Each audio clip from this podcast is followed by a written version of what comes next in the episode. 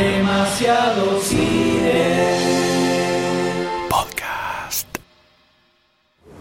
I pushed this crazy idea about fighting. I mean, what's it all about? Do I really care about standing toe to toe and all that stuff? Or, or like my kid says, is it just like ego? I don't know. I, I, I don't know. Look, I know I usually don't say a lot, but we all have that feeling, that fire, but usually never get a chance to use it, and then it just goes away. But you can. You've got this opportunity, so do it. Why not? I mean, this is who you are. You know, this is who you'll always be. And it doesn't matter how this looks to other people. All that matters is how it looks to you. And if this is something that you want to do, and if this is something that you gotta do, then you do it. Fighters fight.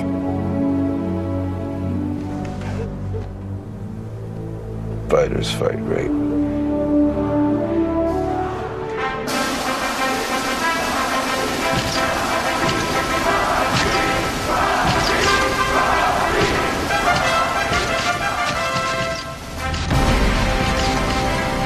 Bienvenidos a una miniserie especial de Demasiado Cine Podcast.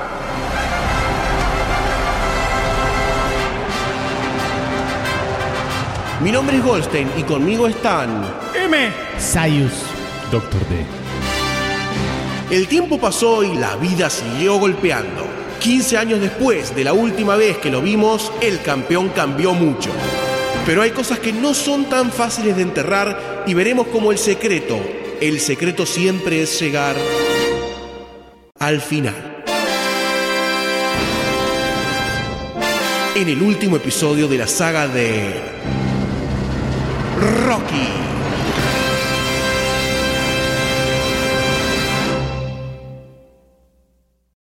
Take it back.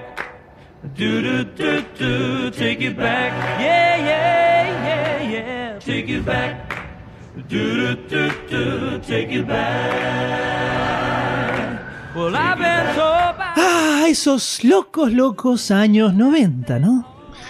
Donde tendríamos el renacimiento absoluto de Disney, donde veríamos la aparición de Quentin Tarantino armando una pequeña revolución cinematográfica, donde tendríamos obras mágicas como Cuidado Hércules Vigila, una de las más grandes películas jamás filmadas, Es un chiste esto, ¿no? y por supuesto, una década donde Sylvester Stallone era lo más grande del universo. O por lo menos así lo era para un pequeñito M que a los 8 o 9 años ya era un ávido consumidor de cine y entre otras cosas, y que cualquier película que tuviera ese nombre y ese apellido era obligatoria. En este punto, señores, la vida de Sly se cruza no solo con la mía, sino también con la de ustedes y probablemente con muchos de los oyentes en este momento de este podcast. Porque ahora, ahora es personal. Porque el fracaso de Rocky V lo dejó un poco tambaleante a nuestro héroe. Casi que fue un llamado de atención, podríamos decir. Así que decidió explorar otras facetas. Principalmente la comedia. Ya había hecho un intento con Dolly Parton en Rhinestone en los 80, que no funcionó muy bien. Pero ahora decidió que iba a ir a lo grande. Y se embarcó en Oscar, con John Landis dirigiendo. Eh, ¿Eh? eh, ojo con ¿Qué John puede Landis, eh, salir mal? ¿Qué puede salir mal? Fue un desastre. La crítica lo hizo pedazos. Sería una de las películas más odiadas de toda su carrera si nunca hubiera hecho la siguiente. Para o mi mamá dispara. Ni siquiera Ivan Reitman en los guiones lo salvó. No lo fue súper mal en la taquilla. Recaudó más de 70 millones en, en todo el mundo. Pero no fue odiada, fue destruida. En Rotten Tomatoes tiene 4%. 4%. En una entrevista del 2010, Stallone dijo que es la peor película de su carrera y que probablemente sea la peor película de todo el sistema solar, incluyendo películas extraterrestres que no conocemos. Y que en China, por haber pasado esta película una vez por semana, la natalidad había bajado a cero. Y que si la pasaban dos veces por semana, la totalidad de la población de China iba a desaparecer. Pobres Esto chinos. es textual, textual de Stallone. O sea, se arrepiente de haberla hecho. Sí, parece que sí. Pero esto fue simplemente un retroceso para tomar envión, para darse cuenta que tenía que apuntar mejor los proyectos que, en donde se metía para no quedar colgando de un precipicio. Pero eso es exactamente lo que hizo porque en el 93 vino Cliffhanger, donde hace de alpinista. Tremenda película que recuerdo exactamente cuándo la vi, en qué momento y en qué cine. Y volvió a generar un hit en su carrera que venía un poco en caída, o bastante en caída, y preparó el terreno para lo más grande. Para una de las mejores películas de ciencia ficción del universo. Decímelo, M, Una decímelo. película que te transforma. No sos la misma persona después de verla. ¿Vas a tirar las paredes abajo? ¡El Demoledor! ¡Demolition Man! ¡Por Dios! Escucha esto. Stallone, Wesley Snipes, Sandra Bullock a punto caramelo, hamburguesas de rata, ostras para limpiarte la colita. Todo lo bueno de la vida está en esta película. El demoledor. Una película que tiene, tiene un subtexto muy interesante. Habla sobre el mismo género de acción, cómo está fuera de su tiempo. Pero en eso nos meteremos si alguna vez, alguna vez le dedicamos un episodio. Quizás. Y a partir de acá seguiría una un- bastante buena racha de éxitos durante todos los 90, con El Especialista, con Sharon Stone, Judge Dredd, que en Estados Unidos fue muy mal, pero en el resto del mundo funcionó bastante bien. Asesinos, Daylight y Copland, Epa. donde hace para mí su mejor papel después de Rocky. Con De Niro. ¿No? Exacto, que es un papel distinto, donde tiene que ganar peso, no es eh, un papel focalizado en la acción específicamente, es un papel bastante más dramático, y es ese papel tan diferente de lo que venía haciendo, y fue tan bien recibido que hizo que conectara con otra parte de su pasado, con algo que creyó que ya estaba terminado, pero surgió dentro de él como un pensamiento ínfimo que de a poco fue creciendo, tomando posesión de su mente. Estamos en la segunda mitad de los 90 y Sylvester Stallone, ya de 50 años de edad, A punto caramel. empieza a sentir que es momento de volver a subir al ring.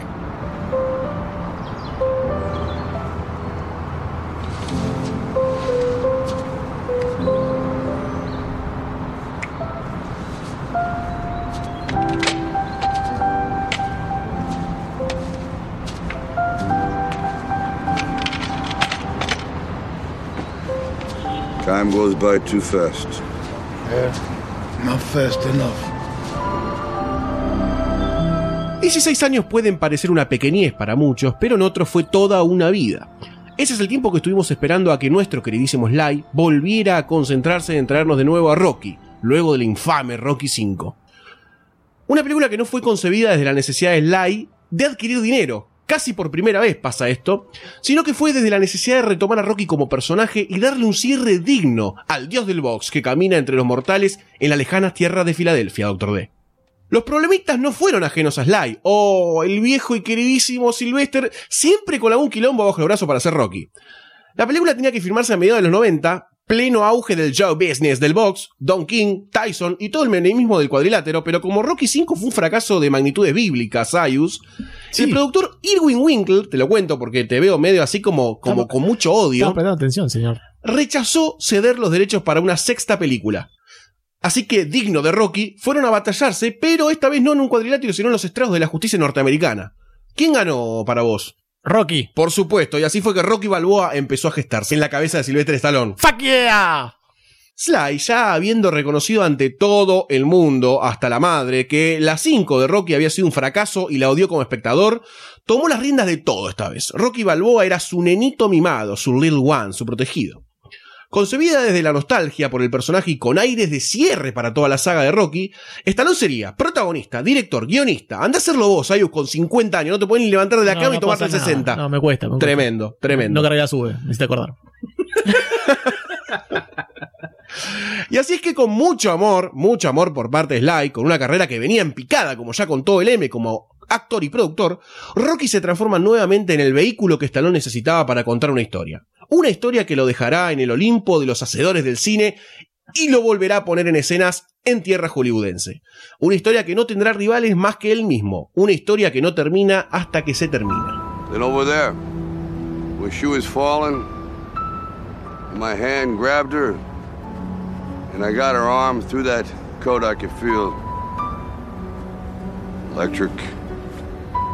Said the same thing last year, Rock. Good night. your body, so you better develop your brain. Never gonna change though, because it's your left hand. Absolutely, Absolutely. Come on, Rock, let's go. I can't sing a dance. We're done. There's no place to sit down around here. Ah, it's all right. It ain't all right. It's depressing and freaking cold. What's the matter with you, Paulie? You're living backwards, Rocco. Change the channel from yesterday. Yesterday wasn't so great. It was to me. Not to me. You treated her good. You had the good times. I treated her bad. I don't have to think about this. She always loved you, Paulie.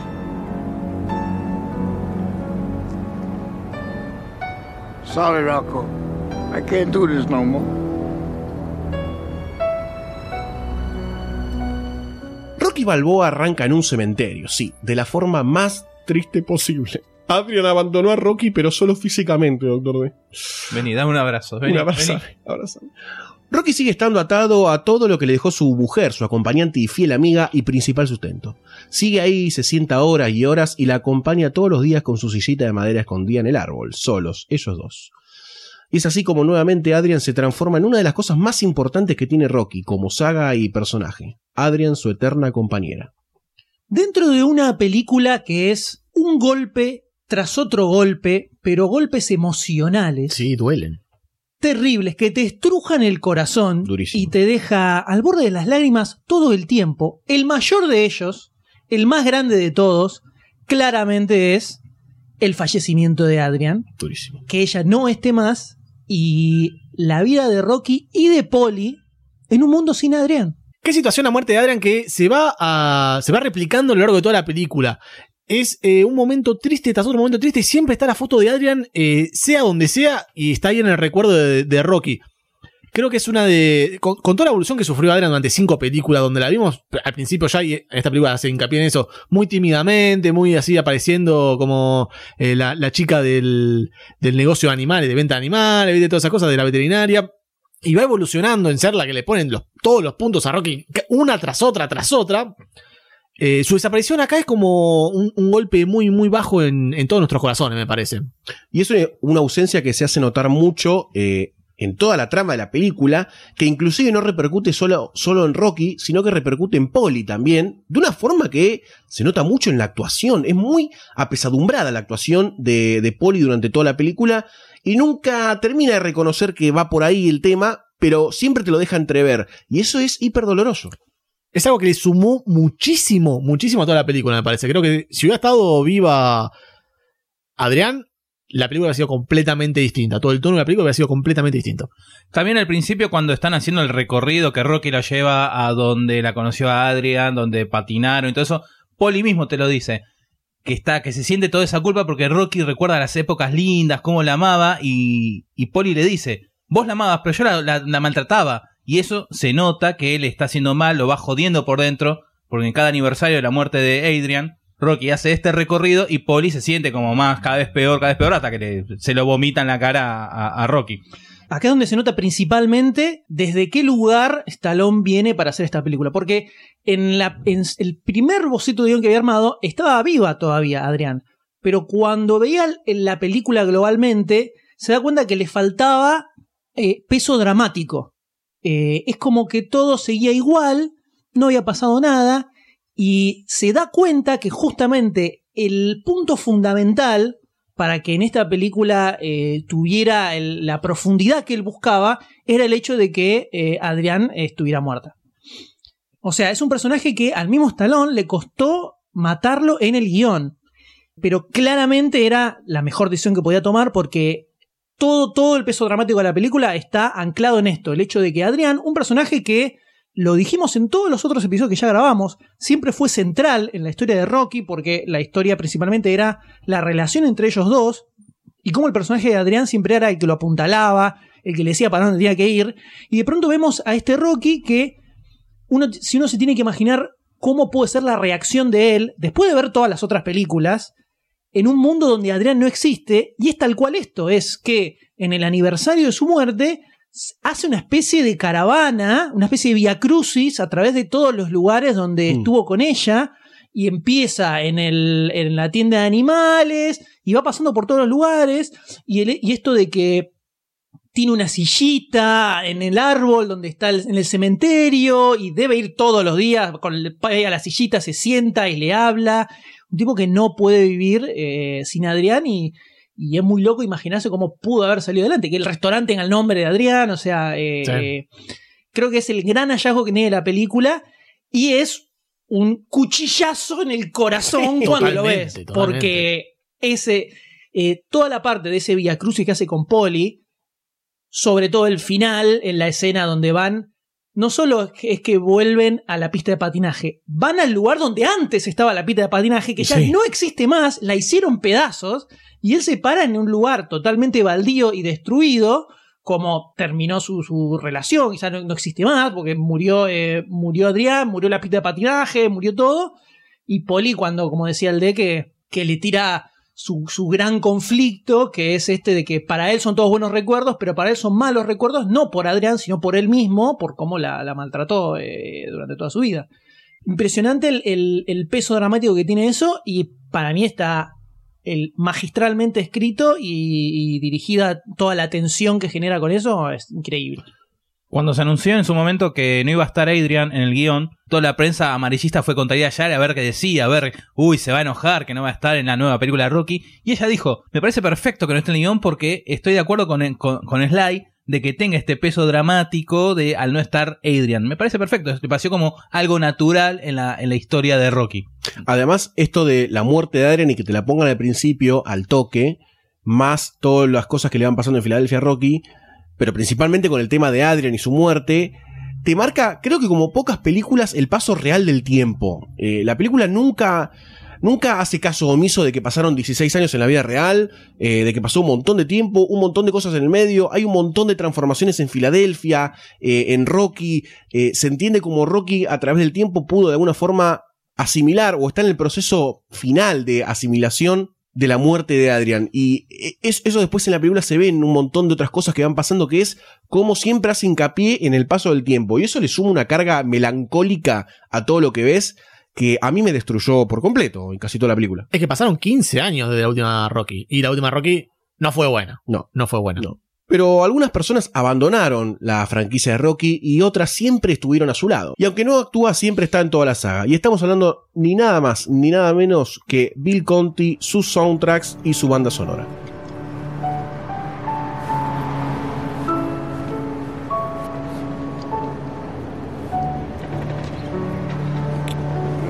Changed much from last year. We done? Hey, how you doing, Mick? The sign's falling apart, Paulie. The whole world's falling apart. Look at us. Don't talk crazy, Paulie. You know, I think if you live someplace long enough, you are that place. I ain't no talking building. Come on, it's getting late, Rocco. I get a headache from this train. Para esta sexta entrega de la saga tenemos el retorno nuevamente de Bill Conti. Sí, Vamos. sí. El amigo Conti agarró y para esta banda sonora volvió a interpretar todos los temas clásicos de la saga. Solamente hay un tema original, Mary. Obviamente el leitmotiv de la pequeña Mary. Tema que no está en el soundtrack. ¿El fantasma de la banda de sonora de Rocky V está presente? Opa. No. En esta edición tenemos todos los clásicos de Rocky, no por nada se llama Rocky Balboa The Best of Rocky. Conti agarró los temas originales, los volvió a grabar, pero con unos arreglitos. Ya que en algún otro tema hecho para tres instrumentos, ahora los hizo con una orquesta de 44 instrumentos. Si en algún momento escuchan un piano, ese es el mismísimo Conti al teclado. Epa. Bien. Aparte de los clásicos de Gonna Fly Now, Eye of the Tiger, Living in America y varios temas de Rocky 4 y 5. Living in America. El dúo de Rocky 5 vuelve al ataque. Eso lo cantamos la 5 también, porque tenemos huevos. no, quedó, no quedó en el corte original, no sabemos los números. tenemos, aparte de todos estos clásicos, tenemos It's a Fight de 3-6 Mafia, que es el tema do- cuando entra Dixon al ring, sí. y un remix de John X de Gonna Fly Now, que está muy lindo, está muy lindo, tiene, lo canta una minita, tiene frases de, de Stallone de esta nueva entrega. Entre tema y tema, tenemos algunos de los diálogos más importantes de las seis películas, pasando por Rocky, Apollo y Adrian. Y como ya dijimos, afuera quedó el tema de Mary, otro interpretado por Natasha Bedingfield, y el tema que aparece cantado por Frank Stallone al principio de la película. Take You Back. Take It Back. Canción que aparece también interpretado por él en la primer peli y en Rocky 5. También quedó afuera el tema High Hopes de Frank Sinatra, tema con el que entra Rocky al Stadium para la pelea final. Seguramente era saladito los derechos para sí, poner ese sí. tema en un disco. La edición inglesa de este disco tiene estos temas que estamos diciendo que no estra- entraron. Ah, mira. Están, pero en la edición oficial yankee no. En 1991 salió a la venta un disco recopilatorio de Rocky History, Songs from Rocky Movies, con los temas de las pelis de Rocky, donde teníamos obviamente los temas compuestos por Bill Conti y los compuestos para Rocky 4 de Vince DiCola. Para este disco recopilatorio, que es el de la banda sonora de Rocky Balboa, dieron la orden de arriba, la orden expresa, de que solo haya temas de Conti, nada de DiCola. Si se ponen a escuchar, no hay ningún tema de DiCola. ¿Es cierto? ¿Quién habrá dado la orden de dejar el temazo Train Montage fuera de este disco? ¡Justicia, Dicola Lives! ¡Te banco, Dicola! Con esta violencia con la que termina el Doctor D, podemos ver que Bill Conti siempre está. Y Filadelfia también, Filadelfia también, Rock, como le dicen Rock, estuvo asentando cabeza con muchos problemas de por medio y otros que no lo fueron tanto. Abrió un restaurante, que casualmente se llama Adrian's, y al parecer le da trabajo a los nuevos low life de Filadelfia. Todo a lo Rocky, bien a lo Rocky. Pero tiene un problema, un problemita. Nuestro amado boxeador no puede dejar el pasado atrás, y pese a los esfuerzos de Polly para que siga adelante, se esfuerza en vivir de sus demonios y no quiere noquear el recuerdo. Pero no todo es pasado en Rocky Balboa, espera, no sí. Mm, no sé, ¿eh? acá se ve una movida increíble de Sly al usar algo que pasó en Rocky 1, en donde enderezaba una purreta como parte de la trama central de Rocky, resumiendo entre muchas otras cosas el paso de los años, la decadencia de la ciudad y cómo Rocky sin quererlo había dejado una huella en todas las personas de Filadelfia. Ay, este Rocky, Rocky querido. Listen, um, I don't mean to cross the line or anything, but I read about your wife's passing a few years back. Yeah, it was a woman cancer. Yeah, I always heard she was a nice person. Yeah, best. Do I know you? We met a long time ago. We did? When I was a kid, you walked me home, I did? told me to stop smoking and things. Stop smoking it, dude. Are you little Marie that used to hang out at that atomic hoagie shop? Yeah, that's right. Yeah, now I remember I walked you home, and when you got there, you turned around and said, Screw you, creepo. I didn't say that. Yeah, you did. Sure? Great insults last a long time. Y acá vamos a la nostalgia atacar de vuelta, porque nos, nos remonta a un momento, pasado hace, eh, si lo está viendo la, la película en el momento justo, pasaron 30 años más o menos desde el momento donde conoce a la pequeña Mary. Sí.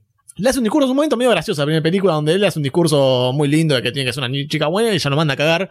Y acá la vemos grande, es, eh, a mí me sorprendió. La verdad que no me, no me acordaba de esto. En su momento, cuando vi esta película, no tenía tan fresca todas las otras. Y, y ver este paso del tiempo eh, a lo largo de todo Filadelfia y cómo eh, no solo los lugares cambiaban, como veíamos antes la pista de patinaje, sino también las personas que estaban. Sí.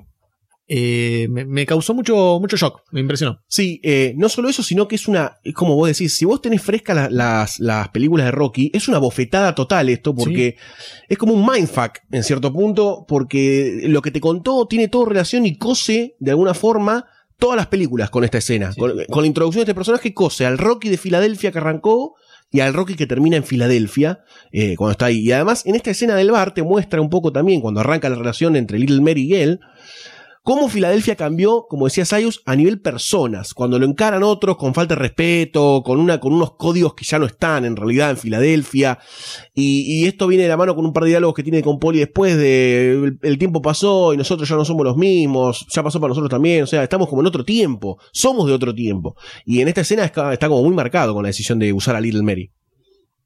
Sí, una, una relación rara, podríamos decir, Sí. porque eh, en un principio parece que la lógica, por lo menos hollywoodense, de cualquier película te dice que eso va a, de- a devenir en un interés romántico, pero pareciera que va un poco más por el lado de tener compañía, no estar solo, algo que repite varias veces y como decían, como conectarse de vuelta con el barrio, con las raíces, pero nunca se ve esa, ese interés más romántico frente a que de hecho él le dice un par de veces, no, mira, Sí. la verdad que eh, No, no, pude Sí. pasar a sobrevivir a mi mujer todavía, así que no nada que ver. Es como, es como medio extraño. Que me, está bueno igual, funciona bien, pero no, no terminé de entender las razones por las cuales existe eso. Eh, salvo que sea, no sé, caridad de parte de él, pero es como medio raro. Yo lo tomé por el lado de la caridad, me parece. Por, por la frase que le dice de que no me debes nada, pero igual que ayudar, no hace falta que deber algo a alguien para que alguien te ayude. Yo lo tomé por ese lado como de, de la ayuda, de algo muy, muy rocky también, del tipo desinteresado por Ah. lo material. Y ahora que está en una posición no muy bien económicamente, pero una posición bien asentada, eh, el tipo quiere ayudar un poco, y le ofrece trabajo al hijo también, y se Sí. genera una, relación con el hijo también. Sí, incluso podemos hacer un contrapunto con lo de Spider Rico. Sí, que también. está eh, primero lo tiene lo invita a comer gratis a su restaurante cuando quiera porque el tipo está realmente en la nada Recordemos quién es Spider Rico, para los que no tienen tan fresca la saga y la franquicia de Rocky, que es el- aquel que peleó al principio de Rocky 1 con el trasfondo de Jesús pintado en la pared, la cámara se aleja y está Rocky cagándose contra una persona. Ese muchacho es Spider Rico. exactamente Interpretado por el mismo actor. lo dejaba comer ahí todo el tiempo mientras la, la mina está recepcionista le, le- no sé por qué lo dejas entrar acá este vago no tiene no, vos tra- dejalo tranquilo todo bien y el mismo tipo después termina bajando a cocinar y dice voy a limpiar los platos ¿por qué no tengo que hacer? Honor, por el honor. Eh, puede ser puede ser que, que vaya por ese lado Igual que Sayus, yo lo veo como caridad y también para manejar esto de la nostalgia, para volver a traer todo lo de la Rocky 1, de, bueno, tenemos a Little Mary, tenemos eh, el recorrido por el barrio para ver cómo, cómo está 30 años después. Cuando, cuando la, la vimos en el cine, en su momento, en el 2006, cuando apareció este personaje, es, sí, se viene el interés romántico, viene algo, viene algo.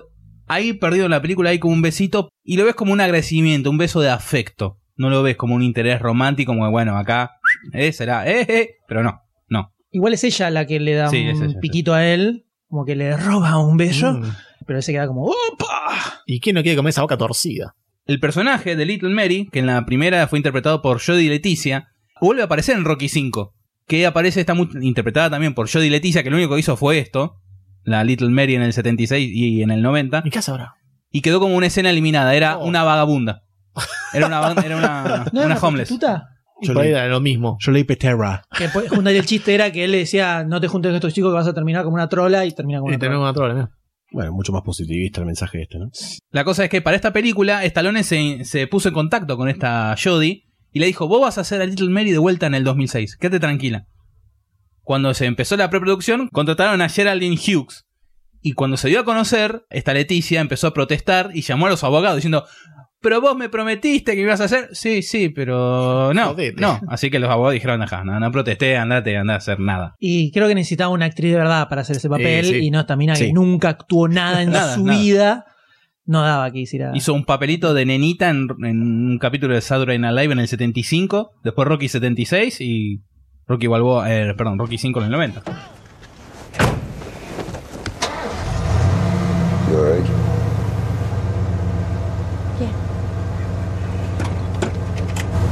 What are you doing? Don't get out. It's all right.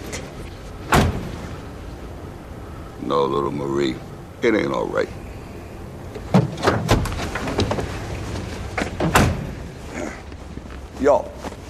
What? I'll tell you what. Get inside. You get inside. Yeah. Hey, leave him alone! See it? All right, you see that? You see that? Yeah, yeah. Yeah. Well, what do you say? I, I, I saw it. I'm All right. sorry, I'm Come on. sorry. Good job.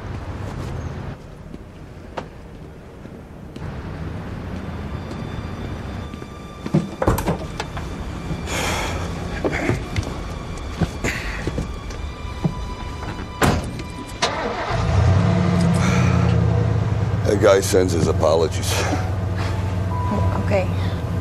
Donde sí creo que te puedo justificar absolutamente la existencia de la pequeña María acá es en la excelente escena cuando salen del bar que los empiezan a bardear de Ah. fondo y se suben a la camioneta y está Rocky ahí agarrando el manubrio, lo están gritando, ¿viste? Y vos estás con bronca porque ya en ese momento atravesaste que está muerta Adrián, estás muy mal emocionalmente y Vení lo están bajón. bardeando a Rocky. Sí, vení y él se fue bajón a tomar un- una birra y le rompen los huevos y estás, le levantás bronca a vos y la, la frase, ese diálogo es increíble cuando ella le dice, deja, no importa, está todo bien. Y él hace una pausa, la mira y dice, ¿sabes que no? ¿Sabes que no está todo bien? Me quiero cagar a piña, Little Mary. Déjame de hinchar los huevos. Se baja. No salimos y ya me hincha los huevos. Cuando se baja, lo va a encarar, al otro le dice, vayan adentro, vayan adentro, lo agarra el gorro y lo estrola contra la pared. Y yo te, ahí te ganas de levantar, empezás a aplaudir y decir, ¡dale! ¡dale, Rocky! Y lo peor es que vos decís, listo, lo caga a trompadas. y no lo caga a trompadas. Muy a lo Rocky, lo agarra y le dice, ¿ves a esa mina? ¿Ves a esa mina? ¡Pedile disculpas! I'm sorry, I'm sorry. Te pide perdón, después le dice. y se, y se sienta recontra caliente, y se- así se queda un rato, hace como. Y dice: eh, El señor te manda, te manda sus disculpas.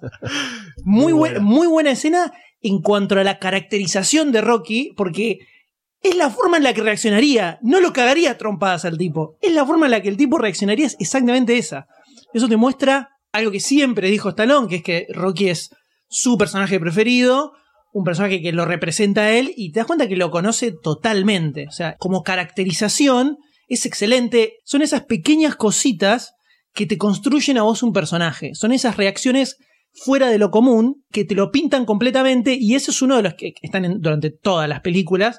Pero esta está llena y esa es para mí una de las mejores totalmente. Que es comparable con la de Rocky 76, cuando está, él es matón y le va, se supone que le tiene que quebrar los dedos a uno, a uno que le debe guita a Gaso y le dice, no, dale, ¿cuánto tenés encima? Dale, dale, listo, anda, anda, anda. Y después Gaso le dice de todo porque no le dio la guita, no le quebró los dedos, te sigue demostrando la calidad de personaje que es, de persona.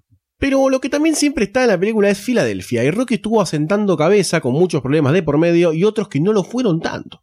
Abrió un restaurante, Adrian's, y al parecer le da trabajo a los nuevos low life de Filadelfia.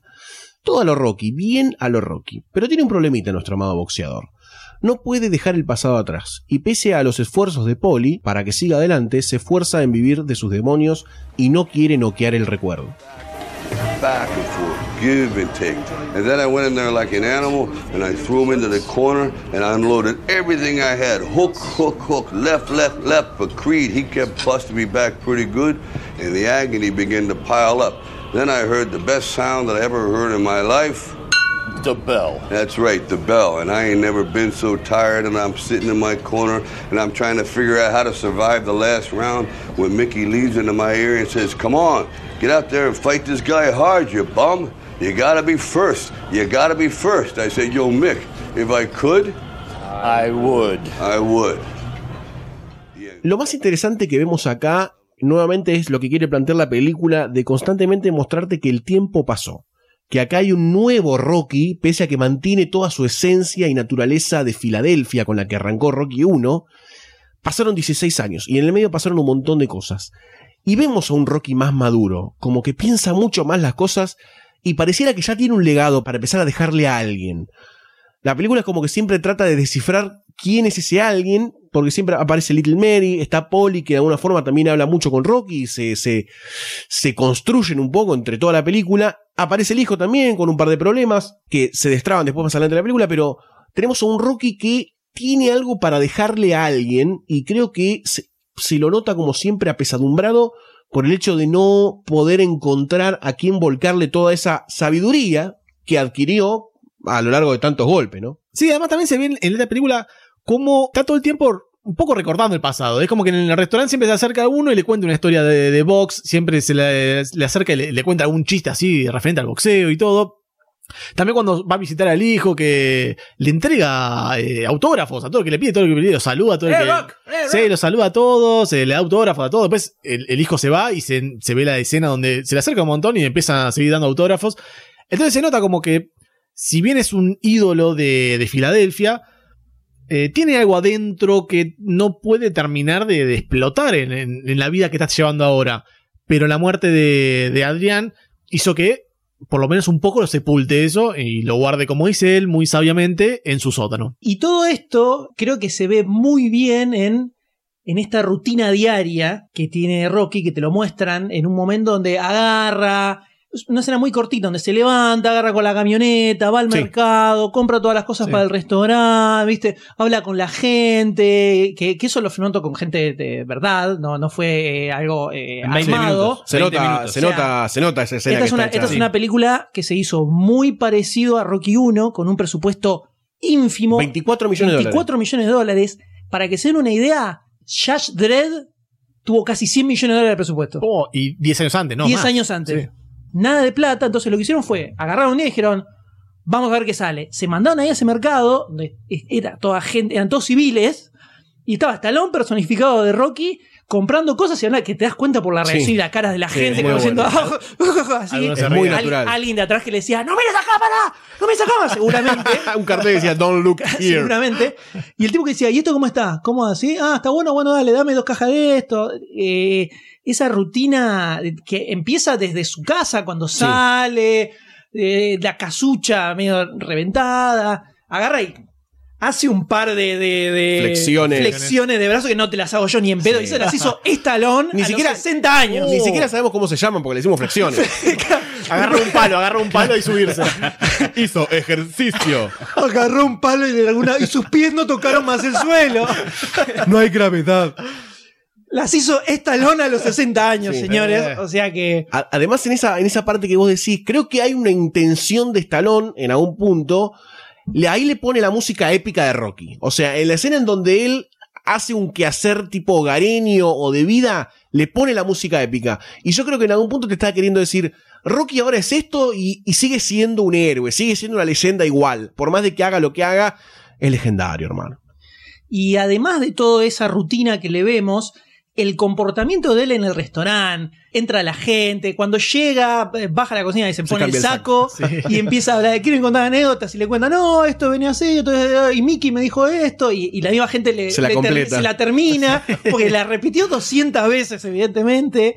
eh, pero igual todo el mundo lo banca y la ambientación que tiene el restaurante con todas las fotos y la pintura gigante de, de donde está De con Apolo eh, eh, son todas esas pequeñas cosas que, o sea, eh, cierra todo perfecto como eh, qué es lo que haría Rocky a esa edad y sin Adrián. O sea, haría eso, no te, no te imaginas otra cosa. Está tan bien cerrado que compras enseguida. Eh, eso para mí es uno, el, hallazgo más grande que tiene la película, es eso, es la, es la de darte un Rocky de cincuenta y pico de años, que es supuestamente lo que tiene la película, totalmente creíble en ese contexto.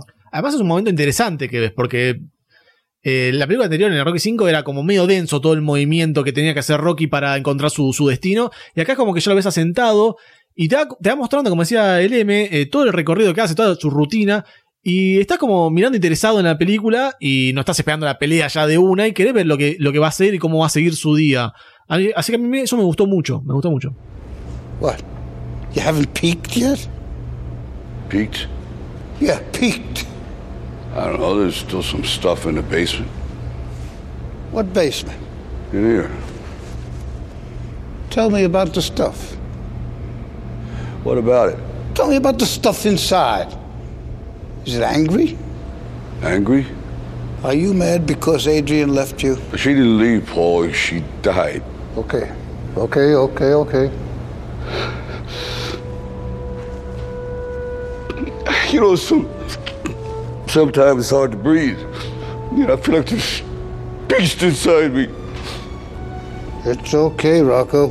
Please, it's okay. Is it okay?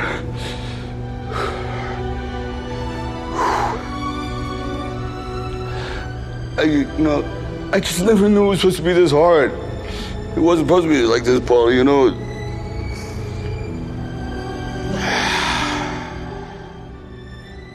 Yo coincido con todos ustedes que es muy interesante ver cómo es la vida cotidiana de Rocky tranquilo, fuera de todas las otras cinco películas que se venía entrenando, que la locura del box y todo eso.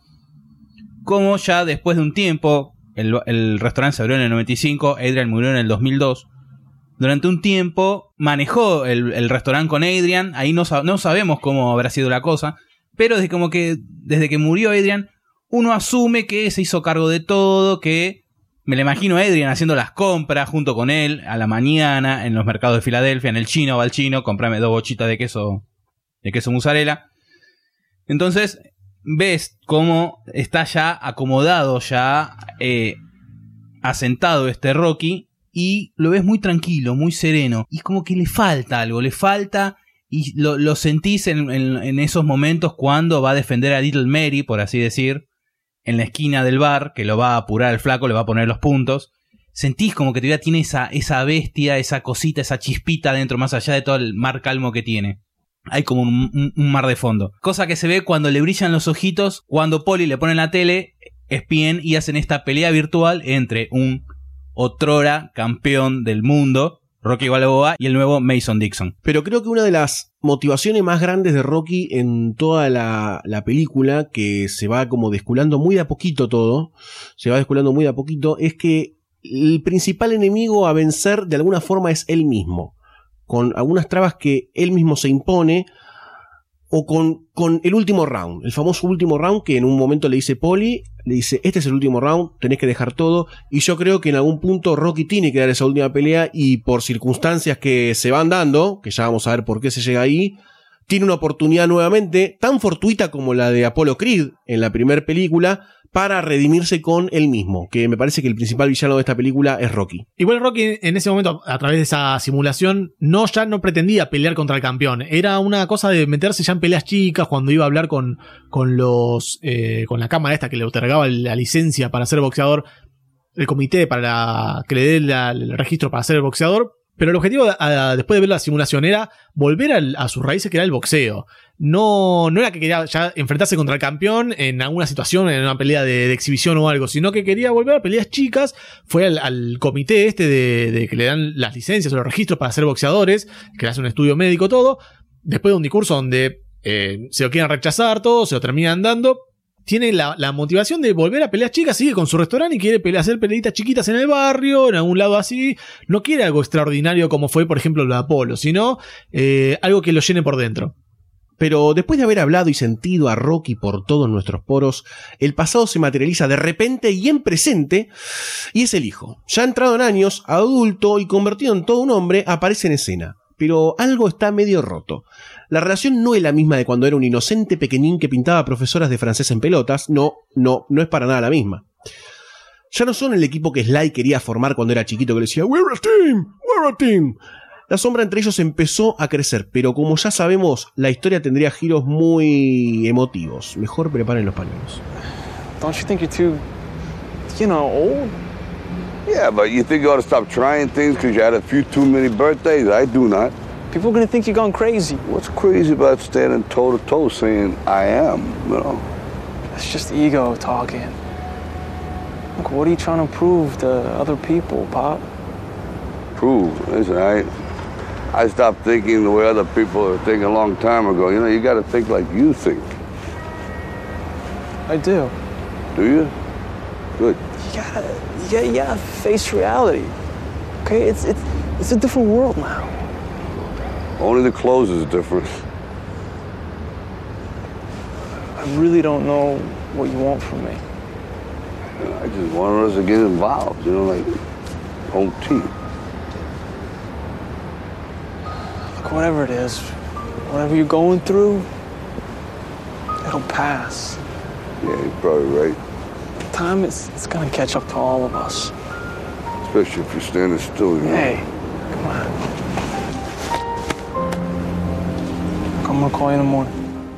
Me parece que acá vemos un salto evolutivo, verdaderamente evolutivo y racional en el tiempo, en el paso de los 16 años, entre un hijo que crece ante la sombra de una leyenda del box, eh, su legado y las problemáticas que eso puede generar. Me parece que es un, un crecimiento muy lógico del hijo de Rocky bajo Rocky.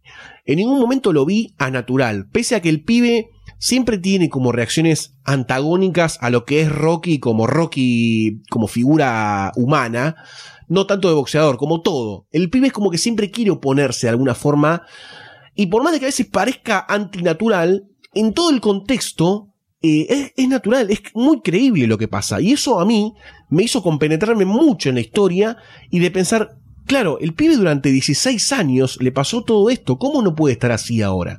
Y eso le da un, un batifondo problemático que me parece muy lógico. Y a mí me gustó que tampoco sea una. Si bien es una parte de lo que es Rocky, no es una pieza fundamental en la historia, como lo fue, por ejemplo, en Rocky V, el hijo. Acá es como algo, un- un- una parte más de rompecabezas que es Rocky, que calza re bien, calza muy bien. Y si bien, como decía Goldstein, eh, está siempre este tema de, de querer evitar al padre por un motivo u otro, que tiene que salir con los amigos, o tiene que hacer tal cosa. Después, al final, cuando se termina la resolución del problema con el hijo, eh, terminas entendiendo un poco su posición y terminas entendiendo y, viendo, pensando en todo lo que pasó recién, en, todas las escenas donde eh, Rocky es aplaudido, cuando va al mismo trabajo el jefe que lo quiere aplaudir, lo quiere abrazar, quiere sacarse una foto, y cómo eh, él está un poco a la sombra, de alguna forma, no tan directa, porque está en otro rubro completamente, de lo que era el padre. Así que al final terminás queriendo al hijo y no como pasaba antes, que era un- una molestia más, una carga más. Que me parece que también eso es el, aporte del actor, ¿no? Porque en, en la 5 que tenía dentro de todo el mismo problema estaba Sage Stallone, que era, era de madera, un asco el pibe, lo querías golpear. Y en este caso está Ventimiglia, que te lo transmite mejor y no, no llegás a, al tener otro nivel de actuación, por así decir, no llegas a querer golpearlo, sino, ah, sí, ahora te entiendo. Ahora sí me sabes transmitir lo Claro. que querías decir en la otra película. Para mí nunca va a dejar de ser Nata Pitrelli, ¿no? Igual ese muchacho. Sí. aguante, aguante héroes. ¿Sabes por qué lo eligieron, no? Porque tenía el labio torcido como Stallone. Es igual, la boca es igual. Le dijeron, ah, porque se parece, vení. Igual, además, imagínate vivir con Rocky de padre, con este Rocky que vemos, que es, es medio denso un poco Es también. cargoso, ¿viste? medio un poquito cargoso en el restaurante, que te aparece de repente en la puerta de tu casa a la noche. O si está bien, papá, ya voy a ir a comer, ya voy a ir a comer. Eh, un poquito te pudre, ¿no? Eh, igual eh, es como una evolución lógica la relación que se ve al principio de esta película después de lo que fue Rocky V. Porque por más que, bueno, terminamos todos felices, ya había unas chispas bastante zarpadas entre Sí, los dos sí. ahí, y justamente por el tema de que el padre estaba muy metido en el boxeo. Eh, y además, no solo eh, el tema de la relación entre ellos, creo que no solo va de la mano de, de cómo es Rocky, sino también el tema de la madre. O sea, yo lo- lo- algo que te da a entender muy eh, lejanamente, digamos, es que después de que fallece Adrián, se da un distanciamiento más grande entre ellos Sí. dos. Eh, y Rocky dice un par de veces que el pibe ni siquiera había ido nunca al cementerio, hasta le dice a visitar a tu madre, ¿viste? Ese tipo de cosas, que después termina en esto de que le dice, viví siempre en el pasado y me tenés repodrido, y explota, ¿no? Todo. You know, living with you, it hasn't been easy. People see me, but they think of you. Now, with all this going on, this is gonna be worse than ever. It don't have to be. No, sure it does. Why? You got a lot going on, kid. Oh, what, my last name?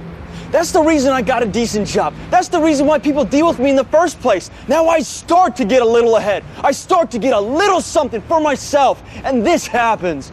Now I'm asking you as a favor not to go through with this, okay? This is only gonna end up bad for you, and it's gonna end up bad for me. You think I'm hurting you? Yeah, in a way you are.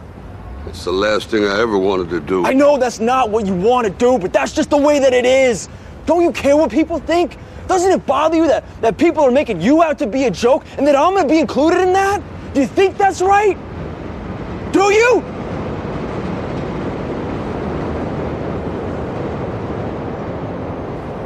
You ain't gonna believe this.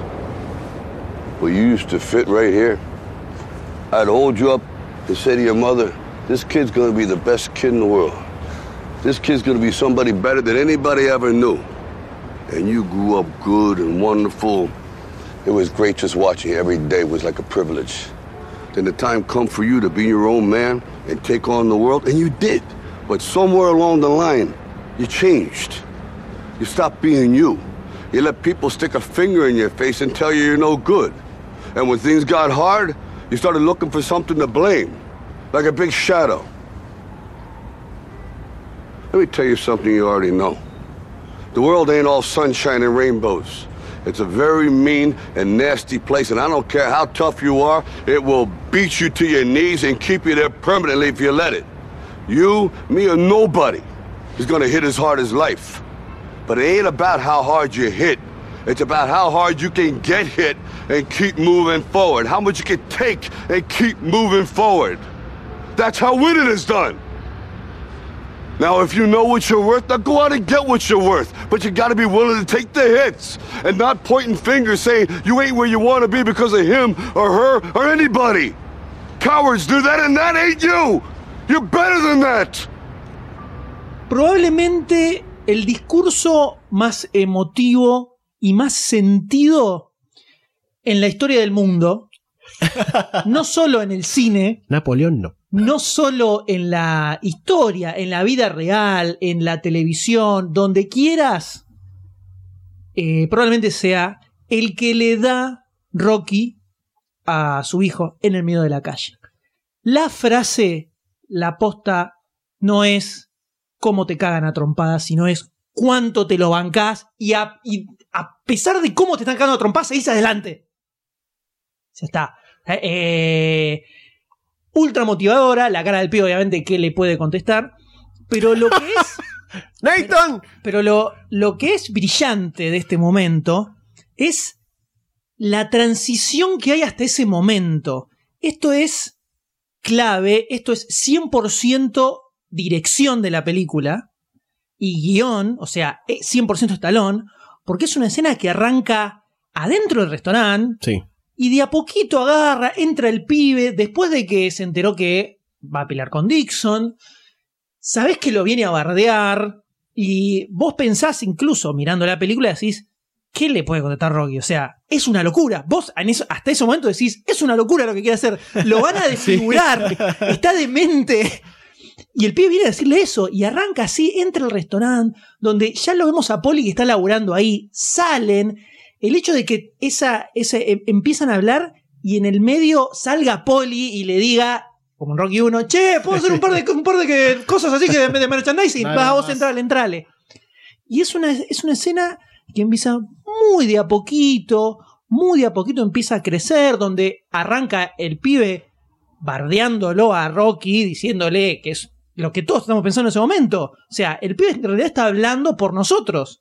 Todos ahí en ese momento decimos, es ridículo, esto no tiene sentido, lo van a matar, ¿cómo se le ocurre hacer esto? Está enfermo. Y de a poco, Rocky lo escucha y, y la- las expresiones que hace Stallone en ese momento, como de paciencia, te lo imaginas diciendo, "Oh", como, como aguantándosela, porque bueno, era mi hijo, no lo voy a mardear así y todo así. Y de a poco le empieza a contestar y empieza a subir el tono de a poquito, de a poquito.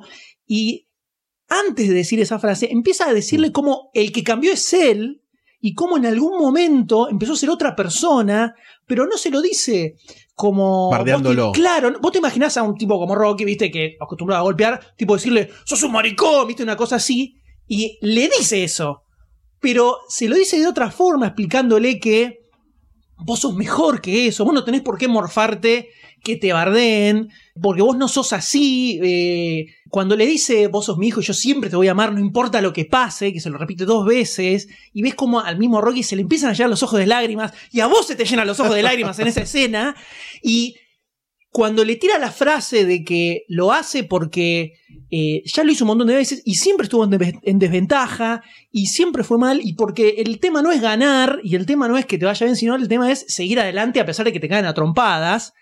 Ahí te das cuenta por la cara del hijo que el hijo pegó un tortilleo mortal, vos pegaste un tortilleo mortal en medio de esa escena y lo que pasa después, donde está en el cementerio y viene el hijo y le dice renuncié, vos pensás, voy a renunciar a mi laburo también, yo a, la mierda todo, Papi me voy a cagar, papi me voy a la mierda. Te, te- te genera eso, Sí. es, es una escena que está tan bien armada y que, porque no, y no solo toma sobre elementos que vemos en esta película, sino que hay puntitas de todas las otras películas, porque a mí incluso hasta se me viene a la mente en ese momento cuando el mismo Apolo viene a decirle a Rocky que quería pelear con Iván Drago, y Rocky le decía a Apolo, ya estás viejo, ¿te parece que vas a ir a pelear? Te van a llegar la cara de dedos. Ahora él estaba en la otra posición. eh, es una escena que es magistral. Bueno, a mí me pareció magistral. En ese momento Rocky le dice, eh, esto se termina cuando se termina, que es la frase que dice Apolo cuando nosotros dijimos, Apolo, no te suicides, gritándolo, tirar la toalla a Rocky. En este momento Rocky lo estaba diciendo y era como que el what de twist histórico hizo que Rocky en algún punto de toda la franquicia estuviera también ahí. Y el hijo cumplía el papel de Rocky en cierto punto, lo que era Creed. Y creo que estamos ante la presencia de algunas escenas más desgarradoras de, de la historia del cine, ¿no? Impresionante. Sí, ter- impresionante. terrible, terrible. Además, a mí me da la impresión de que era un momento Adrián completamente. Sí, sí, Sí, sí, sí, a lo mismo. Gritándole en la calle, tirando toda la verdad en la cara y te, te como decías vos, el, el crescendo que va teniendo hasta llegar a, a la frase de, te tenés que, si te cagan a trompada, vos tenés que levantarte y seguir adelante, y si te cagan de vuelta, y es cómo te levantás lo que importa, eh, te, te- te llena el alma de, de emoción y de excitación. Y en un momento le dice también que a mí yo cuando leí eso dije, ya fue, ya fue, ya fue, pausa, rebobinar, otra vez. Pausa, rebobinar. ¿Por qué te maltratás así? ¿Por qué te maltratás así? Porque lo tenía que leer de ¿no? nuevo. No, hubo, hubo varios momentos en la película que yo Mal. quería rebobinar, Mal. pero no lo hice porque no, no, no quiero cortar la historia. No quiero cortar el, el flow de la historia, porque no me gusta eso. En un momento boludo. que el hijo le dice, te van a hacer mierda, él le dice, nadie golpea más fuerte que la vida. Sí, O sea, sí, buena frase. frase. no importa frase. qué piña me puedan pegar, qué, de- qué desfigurado me puedan dejar, ya está, ya el golpe más fuerte lo recibí. Listo, déjame subir y listo. Además venís con toda la historia bajón, o sea, venís con eh, Adrián que durante cinco películas se fue, fue creciendo todo, no está más, y ya tenés eh, desde un arranque eh, toda la situación triste, toda la situación de bajón, el hijo que no le da pelota. Y este momento es como que él quiere hacer algo más y, lo ves un poco más feliz que durante la última hora y media de película. Y, y este momento cuando tira esa frase es espectacular, es espectacular. Es tremendo. Yo creo que en la película hay dos momentos que lloré lágrima. Lloré lágrima de cada ojo, no una sola, dos. Y otra que sollocé. O sea, onda. Una fue en, cuando sollocé fue en la escena donde se puso a llorar Silvestre de Talón. Yo dije, papucho, no lloremos. No, que, no, que nos, destru- nos caemos todos, por favor. si llorás vos, estamos acá ya años. Ahí fue Pero, ¿cuál- tremendo. pero ¿cuál, es, cuál es la escena? Eh, la escena en donde está en el. que él empieza a llorar, que él llora desconsoladamente, que le dice, tengo algo acá trabado, le dice a Polly. En la carnicería. Y Polly es la nueva Adrian en ese momento que lo escucha y le dice, Rocky, yo también, tranquilo, boludo. Ya fue, estamos tocho mierda, boludo, ya fue. Además, Poli en ese momento tiene una, una, una participación copada porque le dice, bueno, contame Sí. tus problemas. Sí, Dale, exactamente. Decime los problemas, sacate lo que tenés adentro. Y es algo que no se vio en Poli No, en algún momento. Y ahí llora, boludo. Y ahí Llora, sí. Es tremendo. Ese momento es. eh, hice un. Fue como un. Señora Goldstein, adelantala. tremendo. ¡Ay, se tremendo. me metieron basuritas en los ojos! Ay, hoy me preguntaron, ¿no? ¿Esta vez está llorando? Sí. Boludo. Boludo. Sí, pelotudo. Eh, y otro momento de llanto viene más adelante, pero es un llanto ya de regocijo o de No, alegría. después, eh, Es emoción, eh, es emoción eso. El eh, gran gol, primer golpe de la película es cuando están en la en la escena de la donde estaba el pitayer. Sí, bueno, ahí Cuando arranca, Poli sí, le sí. dice, cuando Poli está sollozando y vos llorás con Poli. Lloremos todos, chicos. está terrible. Gran momento. Seguimos. Basta de llanto. Qué Muy película de bien. mierda. Sí, viste ahí puse. bueno, bueno, chicos, basta de llanto, así que. ¡Ding, ding, ding, ding! Suena la campana y aparece Mason Dixon, el campeón vigente del mundo. Interpretado por un pugilista, Antonio Tarver. Sí, el villano, el rival o el contrincante, pero aguanta un toque, doctor. Debo- Ya sé que me estás mirando con mirada inquisitiva. Pero es que no, no, me salgo de la vaina. ¿Es realmente Mason el villano de esta película? ¿Es el contendiente de esta pelea? Representando a un box en decadencia con muchos problemas y centrándose en lo material, aparece este joven campeón, que no genera nada en la gente, nadie lo ama o lo recuerda, nadie lo quiere. Y mientras se cuentan los billetes de fondo y se agitan los carteles, la película define que el principal enemigo de Mason sería Mason y el principal enemigo de Rocky sería Rocky. You know what's best for you since you were 10, since you walked in here alone. Got everything money can buy, except what it can't. It's pride. Pride is what got your ass out of here. And losing is what brung you back. People like you, they need to be tested. Need a challenge. But you know that ain't never gonna happen. Ain't nothing out there, Mark. There's always somebody out there. Always. And when that time comes and you find something standing in front of you, something that it ain't running, it ain't backing up, and it's hitting on you when you're too damn tired to breathe, You find that situation on you, that's good.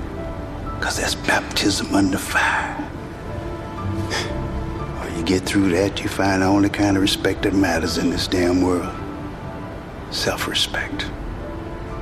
Cuando vi este Dixon en la película, automáticamente miraba Rocky 3.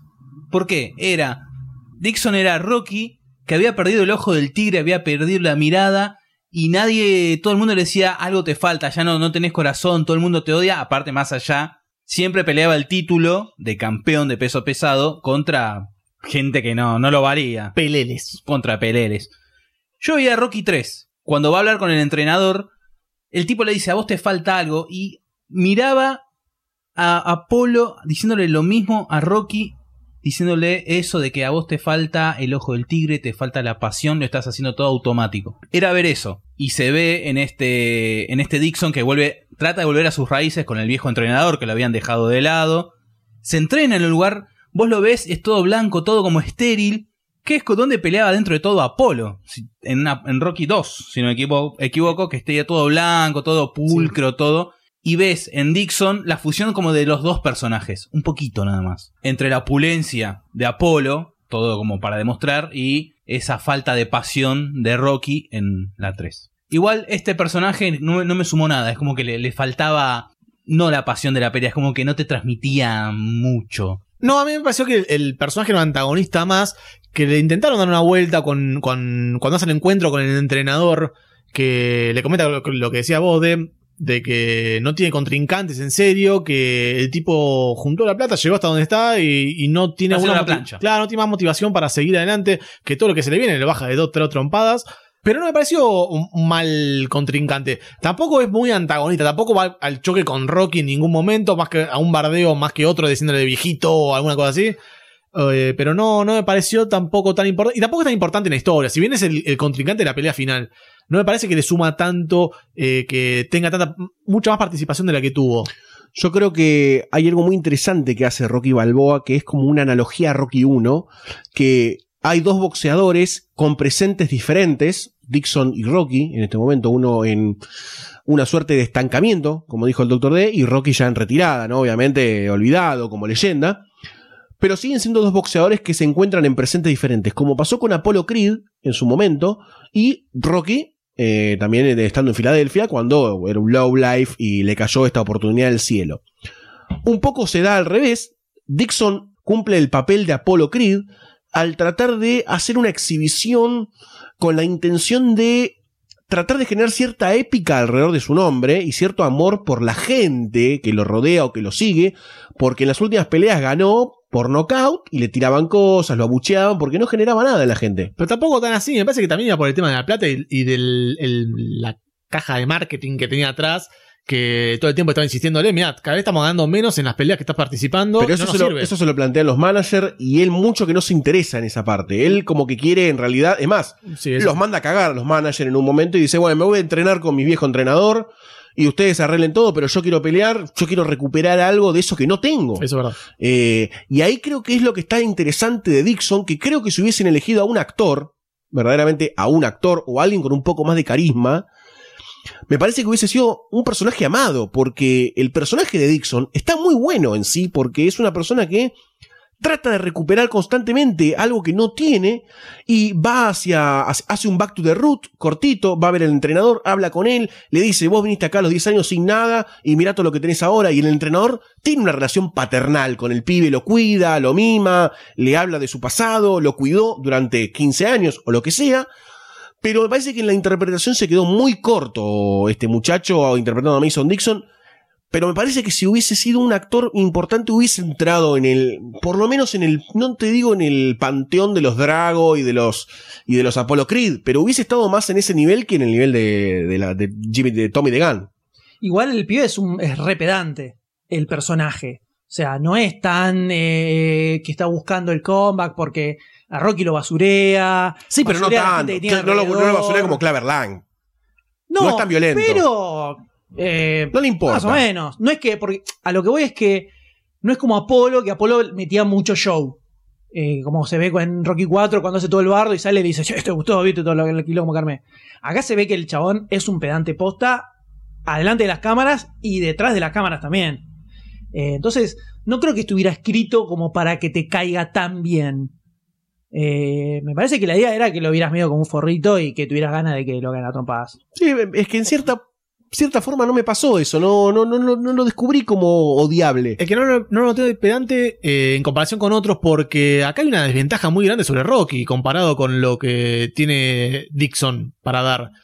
Dixon está en, en la cima completamente y Rocky está eh, retirado hace más de 15 años eh, y ya con, con unos cuantos años encima. Eh, por eso no me pareció tan pedante diciendo que cuando se acerca y dice, che, mira, no me pegué tan fuerte, yo no te voy a... pe- si vos- no, no me pegué directamente, yo te voy a dar un par de pinitas y terminamos rápido esto. No, pero fíjate porque eso. es- a ver, yo digo que el personaje eh, es pedante, no lo digo como que está mal, ¿eh? Eh, digo que es una característica Sí, que sí. claramente le quisieron dar al Sí. personaje porque cuando se lo encuentra con, a Rocky antes de empezar a pelear, no le dice, che, vamos tranquilos, como protegido, le dice, me llegás a tocar y te cago a trompadas. Eso es lo que le dice. Le dice, no te hagas el vivo porque si llegás a, a meterme una, una piña mal o me haces un golpe bajo o algo así, te destruyo la jeta. Eso le dijo. Entonces, no es que no, lo- no fue buena onda, tipo, cheta, todo bien. Fue a, a marcarle los puntos. A mí me parece que está bien eso, porque necesitas un contrapunto con Rocky. Si no, eh, pierde gracia. Entonces, un poquito te tiene que caer mal. Tampoco, no lo hicieron como Clever Lang, llano, claro. como Clever Lang, que querías que lo, lo atropelle un camión directamente. No te importa en realidad cómo sale la pelea.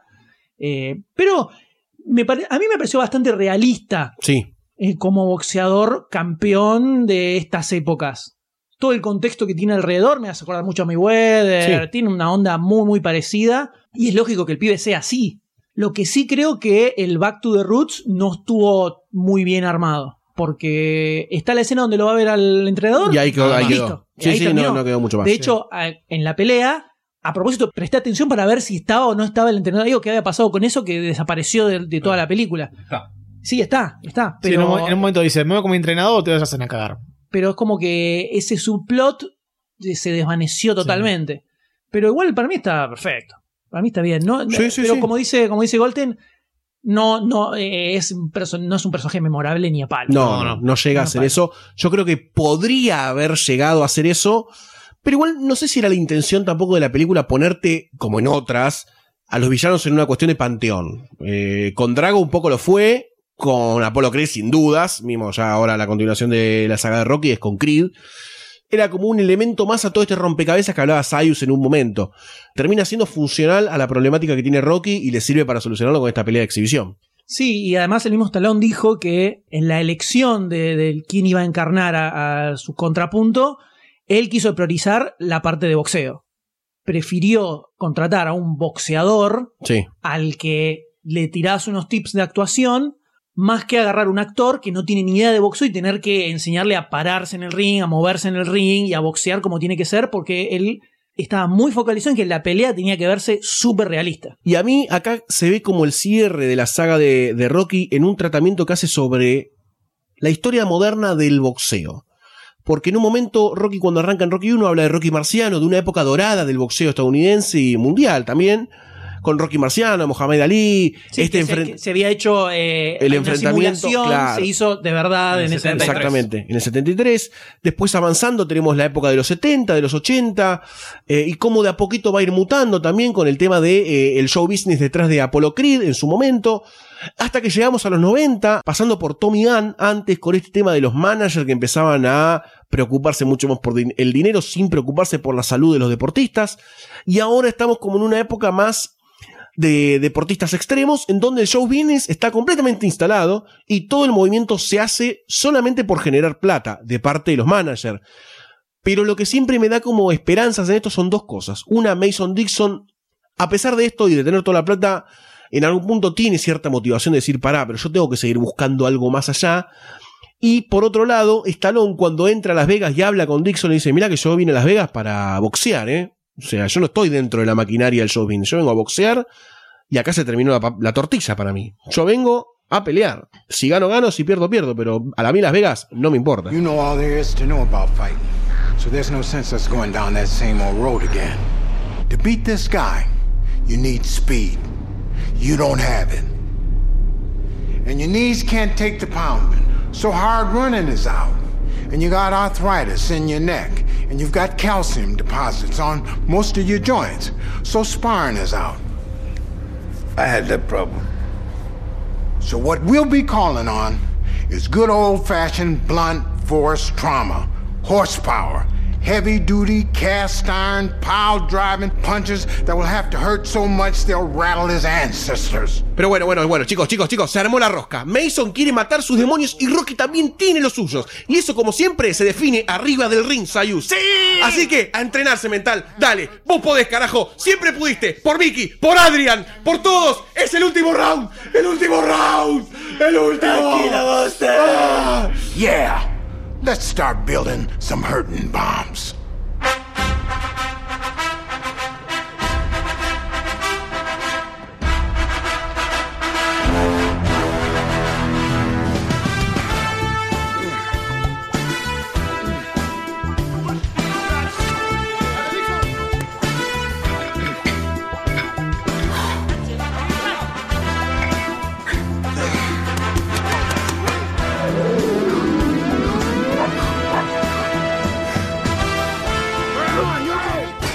Si hay algo épico en todas las películas de Rocky, es la escena de entrenamiento, marca registrada absolutamente. Y esta es especial. es muy especial. Primero aparece Duke en una escena Tremenda. impresionante donde agarra, poseído completamente por el espíritu de Apollo Creed, entrenándolo en Rocky 3, le dice, estás viejo, estás choto, tienes calcio en todas las articulaciones, así Estás que lento. no puedes hacer eso. Estás lento, así que ni siquiera puedes hacer sparring, nada. Esto va a ser fuerza bruta. Te vamos a hacer una mole, le dice, Sí. y, y empieza a golpear los puños. Cada golpe que haga va a ser una. Vamos a tratar de reventarle la cabeza y vos estás como, va. Empezás a romper, tirar cosas al y romper todo. Empieza a levantar garrafas, Rocky, dale. Empezás a levantar la mesa, ¿viste? Y empieza a sonar la música en una versión un toque más rockera, Sí, sí, sí, más, power. Y eh, explota el universo, explota todo. Y es una escena que tiene de distinto que lo que te mostraron en las primeras Rocky, donde él hacía entrenamiento de pesas, ese tipo de cosas, que después comentando se decía que no es el entrenamiento que hace un boxeo, porque Sí. el, un boxeador, porque el, el boxeador quiere tener eh, agilidad. Es más parecido a lo que hace con Apolo en Rocky 3. Acá lo vemos ir directamente de eso a propósito. No se quiere mover, no tiene piernas, es todo poder. Y lo más loco es que todo eso lo hace Stallone. Eso es increíble. está levantando esas cadenas y esas bolitas de, de mierda con la muñeca. ¿Vos sabés lo que es hacer eso? No lo puedes hacer. Morís. Te aseguro que no puedes. Es un músculo del orto que no usas nunca en tu vida. Te agarra un infarto de bíceps, para que te idea. Yo me imagino como Poli, viste, que trata de agarrar uno y se, le- se da la espalda Sí, mal. sí. Ah, listo, lo deja ahí. Así me imagino yo. Así nos ve- todos estaríamos como poli Sí. exactamente igual. Y Stallone hace todo eso, o sea, mucho huevo. Que de hecho, el entrenamiento real que hizo Stallone fue exactamente el mismo. Lo único que en la película lo hicieron como más zarpado en cuanto a pesos que levanta, esas Claro. cosas. Pero fue un entrenamiento exactamente igual de crecer muscularmente para estar más o menos armado y eh, usando las mismas cosas, cadena, eh, pesas, Martillazos a neumáticos. martillazos, sí, Martillazos sí, neumáticos. todo, eso es Eso es buenísimo. muy bueno, eso es muy bueno. es muy bueno.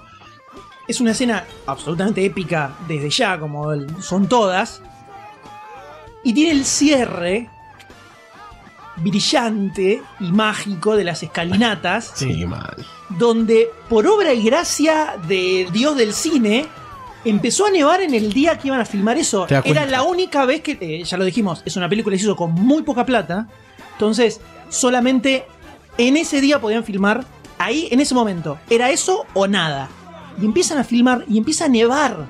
Y empieza a subir las escaleras con la nieve, con el perro. Tremendo. Y ellos mismos no lo podían creer. Y además, fue la última escena que filmaron de la película. O sea, la última escena que hizo Stallone como Rocky hasta Creed.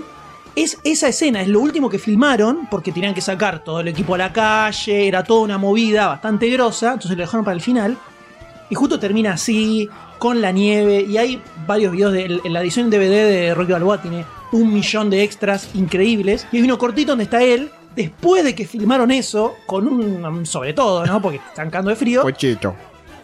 Emocionadísimo diciendo no puedo creer que esta es la última escena que filmo de Rocky en mi vida, hasta ese momento, porque no siguió, de hecho, No. con la franquicia, y que ella empezó a nevar, todo así, no pudo haber sido más perfecto, estaba como re emocionado él filmando esa escena. Todo muy mágico, muy mágico alrededor, y el poder que tiene esto es atómico. Hay un detalle sobre esa escena que él al principio quería correrla con el perro en brazos, pero eh, estaba bastante hecho mierda Stallone ya cuando terminaba el rodaje de la película y no lo pudo levantar, así que lo levantó hacia el final cuando terminó de correr con el perrito al lado. Bueno, la escena final, después de los títulos, cuando está Rocky mirando a la ciudad arriba con los brazos atrás. Ese momento lo sacaron sin que él se diera cuenta, lo filmaron. Él dice que no se dio cuenta cuando lo filmaron, que fue. Él no dio la orden. Y está él mirando hacia el, infinito. Y era la- su despedida real de- del personaje, como diciendo, bueno, 30 años, gracias. ¿Podemos, ¿Podemos decir que Rocky es el dios de algo? ¿Se lo puede nombrar dios de algo a Rocky y a Stallone? Dios de la vida, podés llamarlo. ¿Dios de la vida? Dios, del- Dios de la vida le queda re bien. sí. Dios de la vida. Perfecto.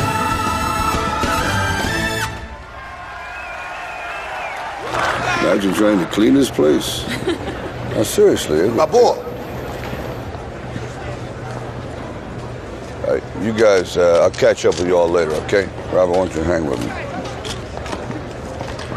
How you doing, champ? I'm good. Yo, man, there's no reason for neither one of us to get hurt in this fight. I'll do my best to carry you. Make sure you save face. There'll be no embarrassment. But I promise you, if you try to press me, you hit me, you hurt me, you hit me low, cheap shot me, I'll get you out of there. You know, uh, a lot of people come to Vegas to lose. I did. It's already over. Ain't nothing over till it's over. What's that from, the 80s? It's probably the 70s. Y llegamos al enfrentamiento final de la carrera de Rocky. Rocky Balboa contra Mason The Line Dixon. El combate, como dicen los mismos relatores de la película, tiene reminiscencias a la pelea en la que Ali recupera el título de campeón del mundo de la mano de George Foreman. Foreman tenía una racha de 40 victorias seguidas, una atrás de la otra, mientras que Ali había estado retirado del boxeo por años. ¿Eh? ¿Le suena? ¿Eh? ¿Eh? ¿Eh? ¿Eh? Antes de arrancar la pelea, vemos una suerte de resumen de la carrera de cada retador. En la de Rocky se utilizan varias escenas de la película previa, mientras que en la de Dixon hay momentos de las peleas reales de Tarver mezcladas con escenas de la pelea al principio de la, de la película. La filmación del combate pasó por muchos estilos de filmación a medida que avanzaban los rounds. Esto se nota a simple vista desde el inicio cuando el famoso presentador Michael Buffer, mega reconocido por su frase ¿Are you ready to rumble? Da comienzo a la pelea. En vivo. En este arranque se ve toda la lucha con un estilo muy pay-per-view, muy como se suelen ver las películas cuando son televisadas. Sí, y acá, entre todas las cosas mágicas que tuvo esta película, volvemos al tema de que no tenían un mango para hacer esta película. Le había costado 10 años que un estudio le dijera, ok, hagamos la película, le había remado mucho, le habían dado dos mangos. Entonces, ¿cómo haces para filmar esa escena en ese estadio gigante con 100.000 extras? No sé, cuán- cuán- la capacidad que tiene, la capacidad de gente que se ve ahí. 40.000, 40.000. llenísimo, llenísimo Sí. estaba. Bueno, La 40.000. cancha de River tiene 60.000. Y es como la cancha de River, eso, ¿no? ¿No es la cancha de River de boxeo? bueno, ponerle 40.000 extras, lo que sea. Es una tortadita. Imposible que lo pagara. Entonces, ¿qué es lo que hace el amigo Stallone, Pillo él? Genio. Agarra, va la gente de HBO y les dice: Miren, necesitamos filmar la escena de pelea de Rocky Balboa en un estadio lleno de gente. ¿Les parece que cuando ustedes tengan armado, armada una pelea real, entramos antes y filmamos antes de la pelea real con el público verdadero que está ahí? Entonces había dos o tres lugares donde podían filmar, estuvieron viendo, charlando con el HBO, todo. Ah, Obviamente, no sé si cuánto le habrán pagado a HBO o si el canje fue que HBO aparezca Claro, en Rocky. todo Era el eso, tiempo todo en era- Rocky, era eh, todo hasta el presentador HBO, como decía Sí. Sayus. Entonces, arreglan eso y era un día en el que iba a haber una pelea como la que, se, la que podés ver en cualquier momento en HBO. Y en uno de los extras del DVD se ve al, al presentador de la pelea, no este de to Rumble, sino otro, que estaba ensayando un textito donde decía, bueno señores, en esta noche va a ser una noche muy especial porque antes de la pelea de no sé qué, no sé qué, van a tener un evento muy, muy eh, único que va a ser, eh, se va a filmar la pelea de Rocky Balboa. Y toda esa escena de la pelea se filmó con público de verdad que estaba viendo otra cosa y de repente el tipo este comenta eso aparecen las cámaras, empiezan a filmar y sale Rocky con la música y entonces toda la escena donde Rocky está saliendo y saludando a la gente es gente real, Yo son me- civiles, me no son loco. actores. Me pongo loco. en, e- en en el, eh, en el extra del DVD te muestran, hay dos, hay dos videitos al mismo tiempo, que uno es la imagen que vemos en la película, que está, la cámara está delante de Rocky, saliendo y agarrando a la gente, y ahí al mismo tiempo hay una cámara atrás, tipo backstage, Claro, mostrando que lo va que pasa. filmando y mostrando las las caras de la gente que se volvían locos, le gritaban Rocky, Rocky, la gente de verdad le decía Rocky, lo quería agarrar y lo abrazaba y él saludaba a toda la gente. Todo eso es público de verdad y todo lo que se filmó de los primeros rounds de la pelea es todo real en el medio de ese de una pelea que va a suceder. Imagínate, estás, en, estás No, vas a ver una pelea de boxeo loco, y te dicen, muchachos, antes de que empiece la pelea, va, va a aparecer Rocky Balboa y va a pelear acá arriba. Me loco. No, te O sea, explota. Esa gente presenció de verdad en la vida real una pelea de Rocky. Y- y- Fin del mundo. Ya está, listo. No puedes ver más boxeo en tu vida. Después en- ahí hicieron unas tomas para que queden de, de, de archivo y hacia el final de la pelea cuando Rocky se, se abraza con la pequeña Mary, se ve que están superpuestos Sí. y todo eso. Y dicen que de fondo, en el abrazo entre Rocky y la pequeña Mary, en el fondo entre el público está Stallone. Porque cuando estaba viendo la pelea, filmaron esa parte. Entonces como que Stallone se mira a sí mismo. Muy loco, muy loco. Me laca, me laca.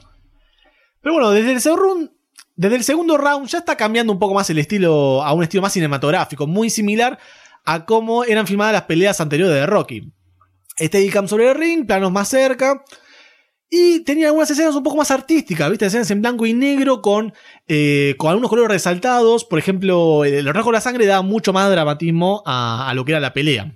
Sí, algo que eh, un- es un recurso que usó Scorsese en Toro Salvaje. También. El recurso clave de Toro Salvaje es ese justamente, mostrártelo a, a De Niro reventado con la sangre en rojo. Pero lo que tiene diferente esta pelea con otras peleas de, las, de la saga de Rocky es la coreografía. Eh, en esta entrega se dejó de lado la planificación de movimiento, de las piñas, de los pasos, para dar lugar a la improvisación. A esto hay que sumar la utilización de unos nuevos guantes preparados para la película Lee de 2001, eh, en lo que los guantes tenían una bolsa de aire adentro y absorbía el impacto de cada, de cada golpe, por lo que se podían colocar piña tras piña tras piña sin que ni- ninguno resulte tan lastimado. Digo tan porque durante la pelea hubo muchos cortes en la cara, mucho, muchas narices sangrando antes de lo que estaban guionadas. ¡Vamos, Rocky! ¡Vamos, Rocky! Esto trajo mucho problema de continuidad porque eh, eh, se esperaba que la nariz sangre un par de rounds después.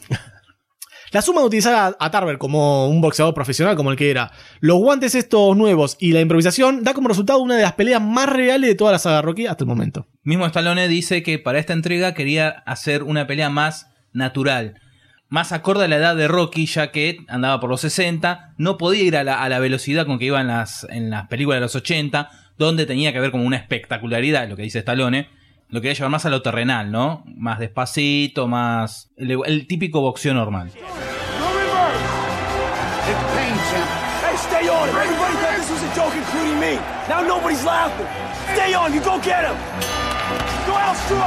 It's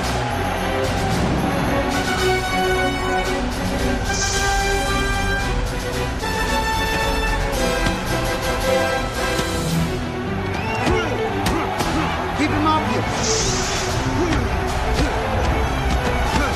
That's it. That's it.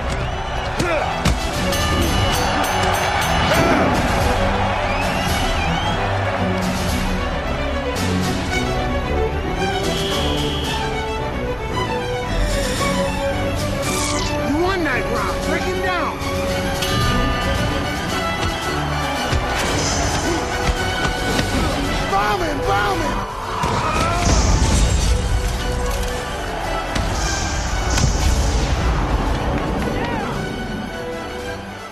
Creo que esta es una de las peleas mejor filmadas de todas, no solo porque en algún punto vincula toda la realidad de lo que puede tener una pelea de boxeo, suma lo fantasioso que siempre tuvo las peleas de box de Rocky, que es esto de cruzarse golpes descomunales, casi caerse, Rocky se sostiene de, las de, las, de las sogas del ring, se vuelve a parar, le vuelven a pegar. Es fantástica, está bien hecha y creo que suma los momentos más épicos de la pelea. Esta vinculación con planos en blanco y negro, flashes de la, de la cara de Adrian, escenas del pasado, diálogos, palabras, eh, el hijo que constantemente ahora asumió un papel en el ring y lo está empujando a que termine de cumplir su sueño. Muchas veces le dice, este es el último round, Poli también le dice, loco, deja todo, ya está, esta es la última pelea de tu vida, es el último round, deja todo. Y en esos momentos es donde la pelea se transforma como en un hecho artístico, casi, como si fuese una representación del cuadro de Apollo Creed y él peleando, pero durante toda la pelea, durante toda la pelea. En los momentos ma- donde se dan un golpe aparece un flashback, donde se dan otro golpe blanco y negro. Eh, hablando en las puntas parece una escena de Sin City en donde los entrenadores llevan los sacones con los colores resaltados. Creo que artísticamente es la pelea mejor lograda de todas, la que a mí verdaderamente me conmovió. O sea, estaba sintiendo lo que me quería transmitir Rocky más que lo de la pelea y ver un intercambio de golpes. Había algo que estaba pasando y un capítulo que se estaba concluyendo en cierto punto, porque vos decís, termina Rocky, su historia como boxeador termina con esta pelea y esta pelea cuando termina, listo, no hay más nada después de esto de box. Y creo que cumple su acometida con creces la pelea esta.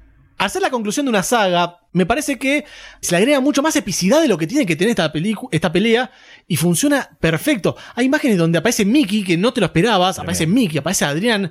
Eh, mismo el, el hijo en la última, en el último round le dice, che, papá, ya estuviste todo bien, hiciste todo bien, ya si querés nos vamos ahora y, y ya sos un, un héroe para todos. Y el chabón le dice, no, no, quiero seguir, quiero hacer el último round. Y el hijo le dice, dale, perfecto. Se la, come, anda". se la come otra vez. No, y además, lo primero que le antes de eso, el pibe le dice.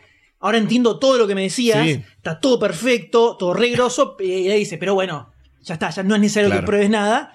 Y. No, después hubo un tortillero celestial, ¿no? Sí, sí, sí. El pibe dio Mil vueltas. 25 vueltas más Y, o menos. y esa aceptación que hace el hijo de Rocky también te llega un poco, porque es como, eh, ya está, el hijo lo acepta y sabe que va a dar todo de sí en el ring y quizás con algún final eh, trágico, no se sabe, pero el tipo está ahí para dar todo y el hijo lo acepta ya de una. Y eso como que también te, te va sumando a la epicidad, a lo bíblico de esta pelea final. Me llegó mucho cuando va a subir al ring y Poli lo agarra y dice, Rocco, esta es tu última pelea, sacátelo de adentro, sacate eso que tenés en el sótano.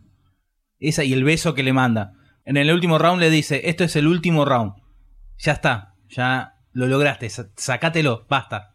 De- despedite. Y ahí es cuando ya sale Rocky y le, le- le da con caña, con todo a, a Dixon. Y también el hijo dice, ya está, no tenés que demostrar nada, dale. I'm doing better than I thought, but I feel good. She okay? She's okay?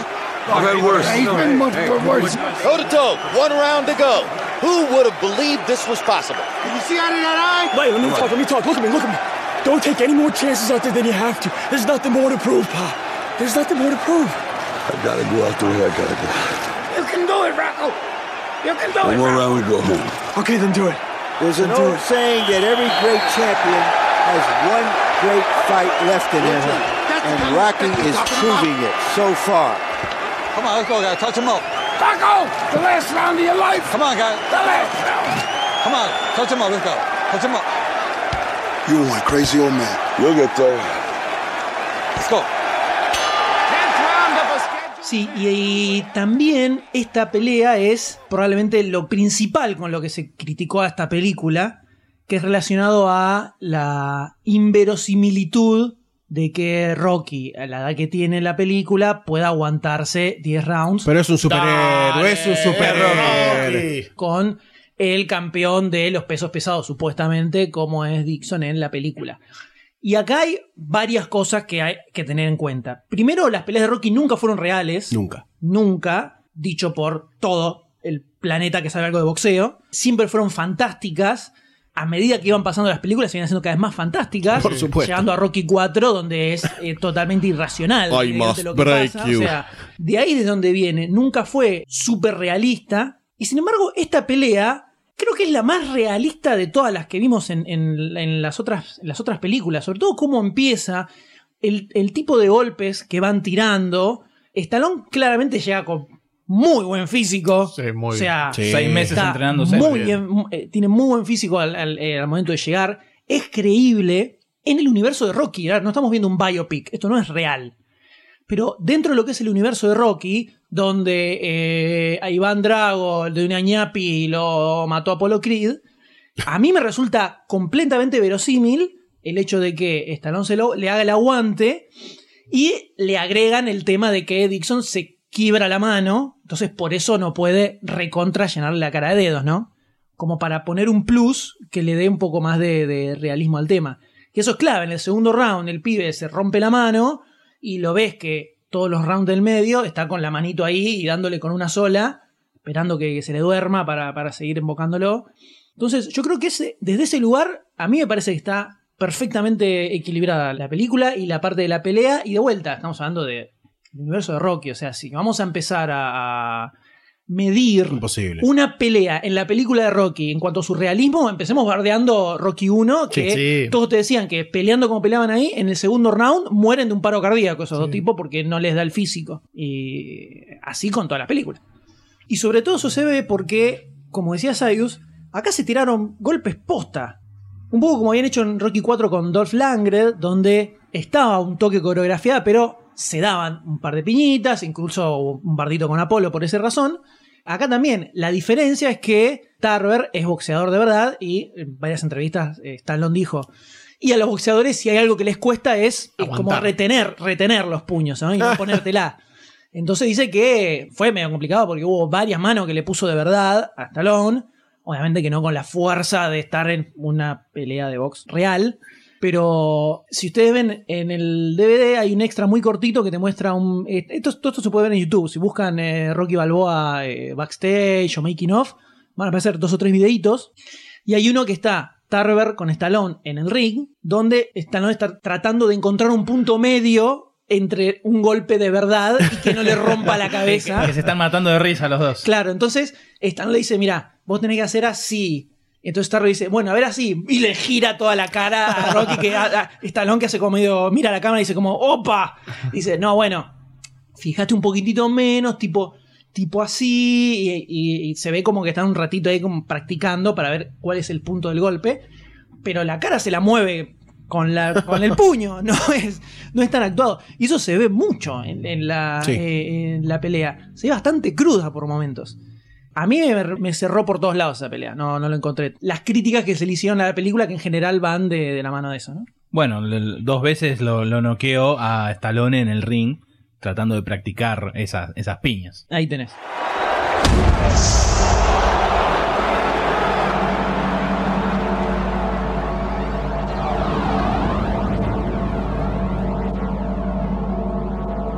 What it you said to the kid?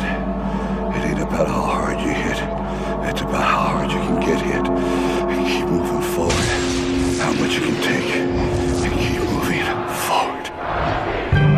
Get up. Let's go, get up!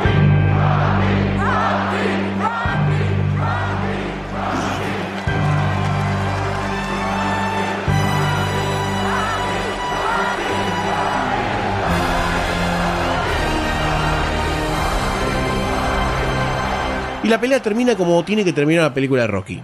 Sin una victoria consagrada, o sin una victoria desde, desde el jurado. Going the distance. Exactamente. Y tenemos un Rocky que ganó. Ganó y es el último round en serio. Festeja con los más allegados, el hijo, el hijo de Little Mary, Little Mary, se abrazan. Está Polly, está el entrenador de Apolo. Están todos, están todos. Se abrazan, la música empieza a sonar. Y mientras sigue pasando del batifondo de la, del show business de Las Vegas, dando los ganadores, leyendo las tarjetas, que fue una decisión dividida, Rocky se baja y tiene como la última caminata hacia la salida. Y toda la gente empieza como a saludarlo, a decirle cosas lindas, lo toca, de fondo Rocky, Rocky, Rocky. Y creo que es la salida del campeón.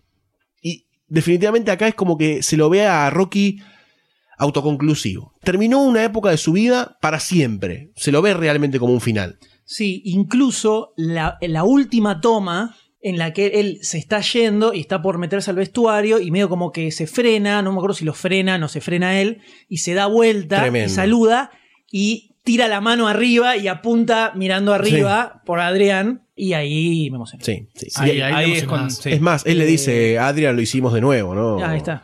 En algún momento. Tremendo. Y sí, ese fue el cuarto momento en el que lloramos todos, ¿no? Sí, sí, Sí, sí, sí, sí. Además es eh, como la cara de felicidad que tiene Rocky en ese momento es increíble. sí, es increíble. Y no le importa nada. Ya está saliendo del ring, están leyendo ya la- las cartas, como decía Goldstein. Y no le importa. O sea, está diciendo, uno votó a favor de Dixon, el otro votó a favor de Rocky. No No, le importa. él le importa. Saluda Ya al está. público y todo, lo suyo. y todo el público gritando Rocky, Rocky, Rocky, Rocky. Y Dixon en medio del ring. eh, sin poder hacer nada interesante porque está todo el mundo gritando Rocky y es lo que queda a mí a ver. Hay, y hay dos cosas también que pasan que terminan de construir la escena, es que es que Dixon se redime, se puede redimir, porque hasta el momento él le decían que era un boxeador de mentira, que tenía peleas arregladas, y se pudo bancar 10 rounds con Rocky, cagándolo a piñas también, porque los locutores al principio lo que decían era, Rocky le está pegando, le está rompiendo todos los huesos a este muchacho, ¿eh? mirá que esa piña duele. Y por otro lado, tenemos algo muy interesante que pasa, que es que cuando en la retirada de Rocky hacia el vestuario, aparece una figura de un rubio hacia la derecha de la, de la pantalla, entre la gente que representa a Iván Drago, no es el actor, pero es como que quisieron poner a Iván Drago mirando la pelea de Rocky. Lo dijo Stallone, que es un actor, un extra, rubio, grandote, gigante. Si vos lo ves, lo ves mirando para abajo el celular, pero si lo... en cualquiera. en cualquiera, pero si lo ves pasar ahí, está de costado y hasta tiene un saco medio militar. O sea, está Iván Drago en la pelea mirando a Rocky. En el guion original iban a aparecer Claverlang y Drago. Claverlang iba a ser un comentarista hacia el final de la película, que iba a estar ahí mirando la pelea, comentando. Y Drago iba a aparecer en una escena chiquita donde Rocky va al hospital a ver a Drago en sus últimos días, porque estaba a punto de morir, ya que había contraído SIDA por. Le No. había dado. posta, le había dado mucho. Le había dado mucho los anabólicos, había pasado de rosca. Y le agarró estaba- SIDA. se, se le generó SIDA solo. y la- cuando va la enfermera a decirle, se está, está moribundo, se está por morir, en el guion, Rocky decía, si se tiene que morir, se tiene que morir. y se va la goma. Pero lo volaron, no, no lo llegaron a sabía decisión. Era un paso de humor. Muy fuerte. Sabía decisión Sí, que, sí. No te, que no te. Qué fuerte. Pero creo que tenemos eh, representado acá el final de un campeón y de una forma muy emotiva que casi desde que se baja el ring llorás constantemente y termina con una escena que es él agarrando la mano de un fan, que seguramente fue casual, seguramente ahí también en la, en la, en la filmación, pero es como el cuadro que se detiene entre las dos piñas de Apollo Creed y de Rocky en su momento, ¿no? El plano entre un, un fan, un hincha, un desconocido y el campeón. Después de ver esa escena, yo les mandé el WhatsApp así lagrimeando. Te, te rompe, te rompe ese momento, es la despedida del campeón. Tiene dos finales. Esa cuando saluda, levanta la mano al cielo, y después la de cementerio. Pero te rompe la, la, salida del, del ring. Esa es más fuerte que la otra, me parece. Sí, incluso la decisión de. Cuando ves los títulos finales de Rocky V, que te muestra todas fotos de todas las películas. Y acá lo que pusieron Tremendo. fue una, Me un video filmado de gente random haciendo la subida de, las escali- de la escalinata del El Museo de Arte. de Arte, que es, si en algún momento de nuestra vida cualquiera de nosotros. Sí, viaja- vamos. Ya, lo, Sí, ya sí, lo- ya sí. lo haces, ya lo haces en, en las escaleras de la FADU. obvio. Tranquilamente. Es lo primero que haces, eh, que te marca la, eh, cómo se convirtió en un ícono cultural, Sí. prácticamente. Todo ese compilado de gente subiendo, gritando, Es muy saltando, emocionante. haciendo el mo- movimiento, todo. Saltando, eh, pendejitos, gente más grande, de todo, todo ese compilado termina dando como en una nota un poco más alta. Tengo que confesar algo. Cuando terminó la película, bajé el volumen y me quedé como pensando un ratito, ¿no? Hablando con mi señor en ese momento del sillón, dije, qué buena película, me quedé re mal, es re emocionante, lloré cuatro veces. Ella me bardeaba, claramente me bardeaba. Pero en un momento dije, ya fue, subí el volumen de la música y empecé a boxear eh, enfrente de mi hija, ¿no? Y soy un pelotudo. La boxeaba la nena. Así está ahora, ¿no? Una, una de las personas que aparece ahí subiendo el- las escalinatas es la mujer y son las hijas de Stallone. Todo queda en familia. Todo queda- No es que aparece, ¿eh? lo vi y dije, pero esta, esta es la señora. Ahí sí, Robin. Ah, Ah, mira. mira. Rebobiné. Vos también tiraste Rebobiné, ¿eh? Yo dije puse pausa. No, tiraste en otro momento Robiné. Y eh, no me acuerdo si lo comentamos que Stallone conoció a su actual mujer en Rocky V, que hacía, el único papel que hacía era Delivery Girl, una nenita que andaba por ahí y ahora es la, la mujer, ¿no? Con tres nenas tuvo. Fue la mujer en el 90. 90 y- Estamos sí. en el 2016 y todavía sigue. siguen Siento- casados. 26 Ah, años de relación.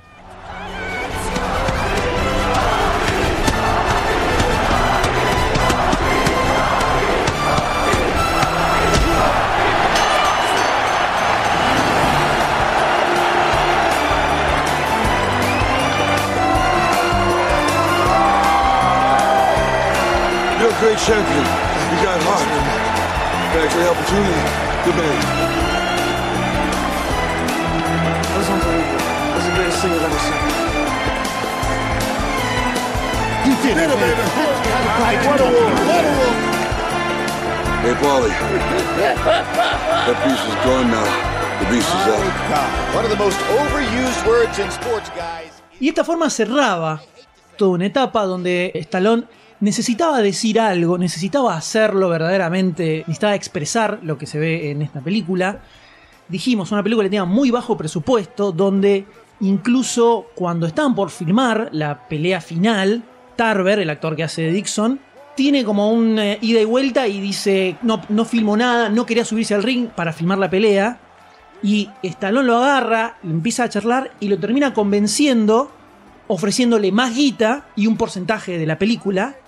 Pero esa guita que le ofrece a Tarver era la guita que él se iba a llevar de la película. O sea, Stallone terminó la película y se llevó cero dólares de ganancia por hacer esta película. Eso me suena conocido. Literalmente, literalmente Stallone no ganó nada haciendo esta película Todo muy lunfa.fm. con el presupuesto de la película, ¿no? Porque cuando esta película se estrenó, todas las estimaciones absolutas del universo decían los más, los más extremos, ¿eh? los más positivos decían, mira, y en la noche del el día del estreno y un millón y medio, dos millones de dólares con toda la furia súper extremo, a lo mejor llega, decían, ¿no? Eso era las- lo que se esperaba. 6 millones de dólares hizo solo en su fecha de estreno y llegó a 13 millones el primer fin de semana. Bien ahí. La película fue un éxito totalmente absoluto y que nadie se lo esperaba. Fue la película más exitosa de Stallone desde que hizo Cliffhanger en el 93 y terminó recaudando en total en todo el mundo 155 millones de dólares. Tuvo 24 millones de presupuesto.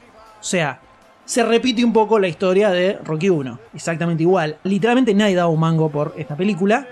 La diferencia es que ahora no podían bardearlo a Stallone como lo bardeaban cuando hacía Rocky 1. Se tuvo que pelear con todo el mundo. La hizo, se estrenó y rompió absolutamente todo. Y demuestra esto, por un lado hace un final digno para toda la saga de Rocky. Sí.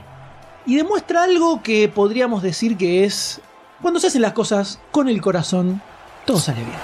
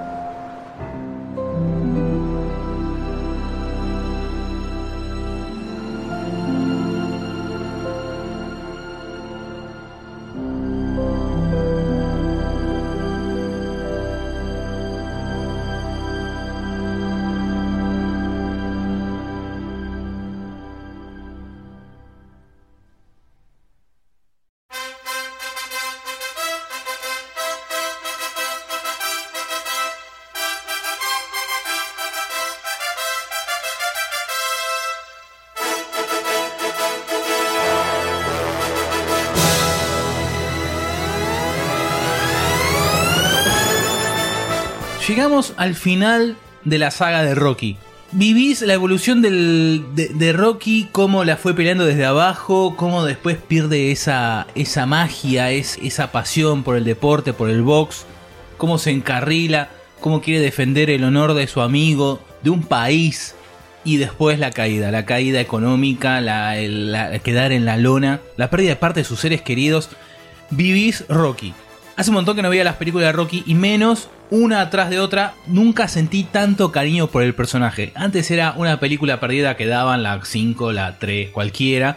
Y ah, sí, Rocky. Ahora es aguanta Rocky, soy fan de Rocky. Es, no al nivel de Star Trek, pero es Rocky. Es Rocky, te, te enamorás de todo el personaje, más toda la historia que, que viene arrastrando Stallone, película tras película, de cómo su momento de la vida lo transmite a través del personaje. No por nada, él siente ese cariño por, por Rocky, por ese personaje que creó, no porque lo llevó a la fama, sino porque puede transmitir sinceramente lo que le pasa a él. Rocky pierde, vos lo sentís. Rocky gana, lo festejás, lo alabás. Llegó este final, Rocky Balboa. Le decís chau, gracias por todo. Ese saludo final es como diciendo, acá cerramos 30 años de, historia, una de las mejores grandes sagas de la historia del cine. Cómo vas evolucionando, creciendo con el personaje es... Creo que no lo vivís en ninguna otra saga.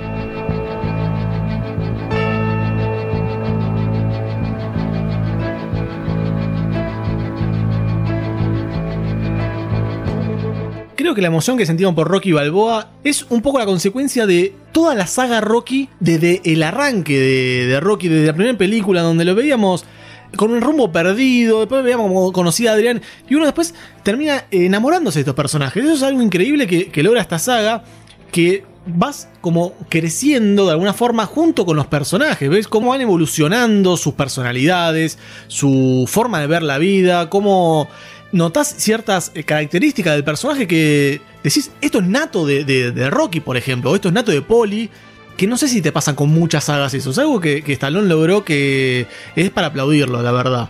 Y no solo es algo que eh, nos pasa a nosotros, creo que le, pasa a muchísima gente, por eso es tan importante de Rocky. Por eso es- la, la corrida de las escalinatas de Rocky en el Museo de Arte de Filadelfia es algo que todo el mundo hace, genera muchos sentimientos. Como decía el de la, escena donde se le da la mano al público, es como una despedida que hace de, de todos nosotros. Y sentís una especie de vacío. Sabés que es la última pelea y sabés que estás viendo a un grande irse, teniendo en cuenta que es una persona ficticia, ¿no? Eso es lo más, lo más sorprendente.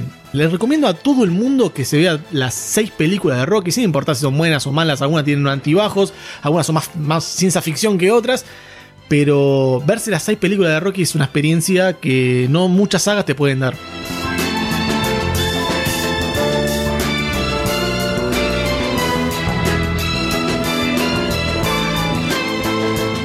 Al verlas todas de corrido, realmente te compenetras en el personaje y a veces hasta te olvidas si la película es buena o es mala.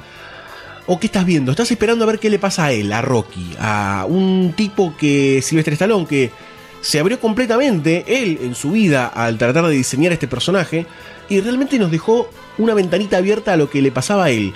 Y eso me parece que hace que la gente que mira todo esto se dé cuenta al toque de lo que está pasando y se compenetre a niveles que en otras películas o en otras franquicias no pasa con los personajes. Rocky es un personaje completamente humano, creíble. Quizás nosotros, desde nuestros pagos, es como que lo vemos un poco más cercano, o mucho más cercano, por la forma que tiene de ser, o por las cosas que le pasan, o por ser un low life, o porque siempre tiene un quilombo tras otro en todas las películas. Y creo que eso es lo que lo hace un personaje tan entrañable. Y más allá de la constelación de cosas que tiene alrededor, creo que Rocky termina siendo como un superhéroe, termina siendo como el Maradona del fútbol, es como el Maradona del boxeo, por más de que no exista en el boxeo. Si uno tiene que hablar de boxeo, Rocky termina siendo una figura quizás hasta de análisis, como ha sido, como ha pasado en muchas cosas, que excede el deporte, que abarca cosas de, de, de la vida, de lo que está detrás de una persona que es exitosa, que te toca a vos desde una perspectiva humana, de problemas que te puedes tener si fallece un familiar, cómo superarlo. Creo que es una franquicia que excede a las películas y que no le pasa a muchas producciones. Es realmente acotado el, el panteón de películas que excede completamente la pantalla. Y creo que es prácticamente imposible, ¿no? Encariñarse con el personaje que deja tantas cosas en el recuerdo de la humanidad. Escalinatas, música, formas de ver la vida, eh, formas de encarar la vida. Eh, nunca te dijeron, hiciste las cosas a lo Rocky o te lo llevaste puesto a lo Rocky un montón de veces. Eh, nunca te dijeron cuando estabas en un momento jodido, te tararearon la, canción de of the Tiger o la canción de Bill Conti. Sí, lo hicieron. Entonces excedió completamente todo y creo que es eh, un personaje de, de ficción que se terminó transformando en realidad.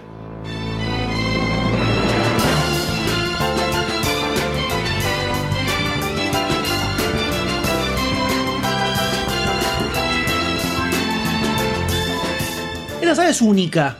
completamente. Por un lado, tenés el mismo creador detrás de todas las películas, pero además de eso, es una saga que refleja constantemente la vida misma de, su protagonista, que es eh, Sylvester Stallone. Entonces, la historia que vos ves en cada película es muy genuina. Incluso las que no son buenas como Rocky V también refleja la vida de él en ese momento, que estaba en un momento de estrellato, lleno de guita, donde no importaba nada, y así resultó ser la película. Cada una de esas refleja por lo que él estaba atravesando ahí, y es algo que él mismo reconoce, dice que es una extensión más de él, ese personaje. Eh, entonces, que eso se represente de la forma en que lo hace en el personaje de Rocky Balboa en estas películas, es algo que no tiene comparación con ninguna otra saga de películas. El hecho de que verdaderamente se entregue completamente en el personaje que está encarnando, le da una vida que excede la pantalla. O sea, como decía Goldstein recién, se convierte en una persona real. Pero además de eso, el hecho de que sea tan genuina la representación que hace, por la forma en que, en está caracterizado y escrito y creado el personaje, que sale todo 100% de la cabeza de Stallone, entonces que se refleje todo eso, es imposible que no te llegue de alguna forma. Y hace que se convierta en un ícono, más allá de una película o un personaje es una saga de películas que se termina posicionando aparte de cualquier otra cosa que podés llegar a ver en el cine. Porque para que exista algo igual, tenía que haber un tipo que haga a lo largo de 30 años una película con un personaje que refleje, lo refleja a él y a su vida a lo largo del tiempo y de cada uno de los episodios. Imposible, no existe, lo hizo Stallone y es maravilloso y espectacular, es imposible no amarlo de esa forma.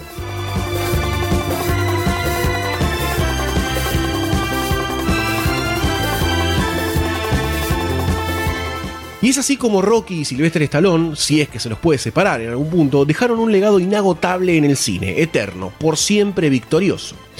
Prácticamente sin altibajos nos deja muchas enseñanzas que suceden arriba del ring y otras por fuera de las cuerdas. Pero no todos tuvieron su redención en esta saga final. Apollo Creed no apareció ni en figuritas, y su legado quedó inconcluso. Pero es por eso que una vez más la herencia de Rocky hará eco por los tiempos, despertando en un correccional las ganas de salir adelante ante la adversidad de un joven con un apellido bastante familiar. El legado de Rocky continuaría en Creed.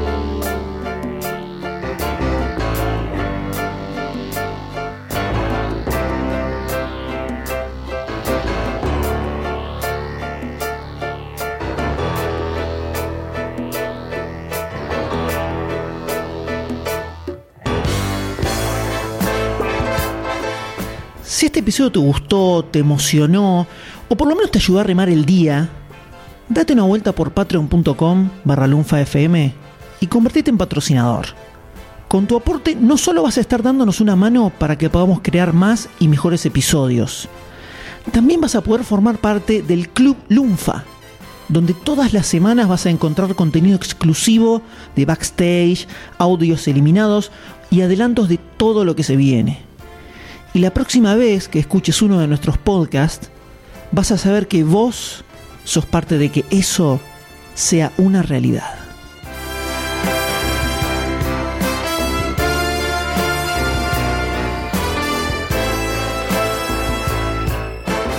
Si querés escuchar todos los episodios, puedes encontrar demasiado cine en iTunes, iBox o en tu aplicación de podcast favorita. Para estar al tanto de todos nuestros lanzamientos, busca Lunfa FM en Twitter o en Facebook.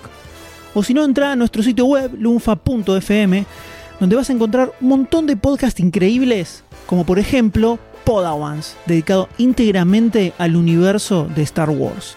Busca Podawans en lunfa.fm.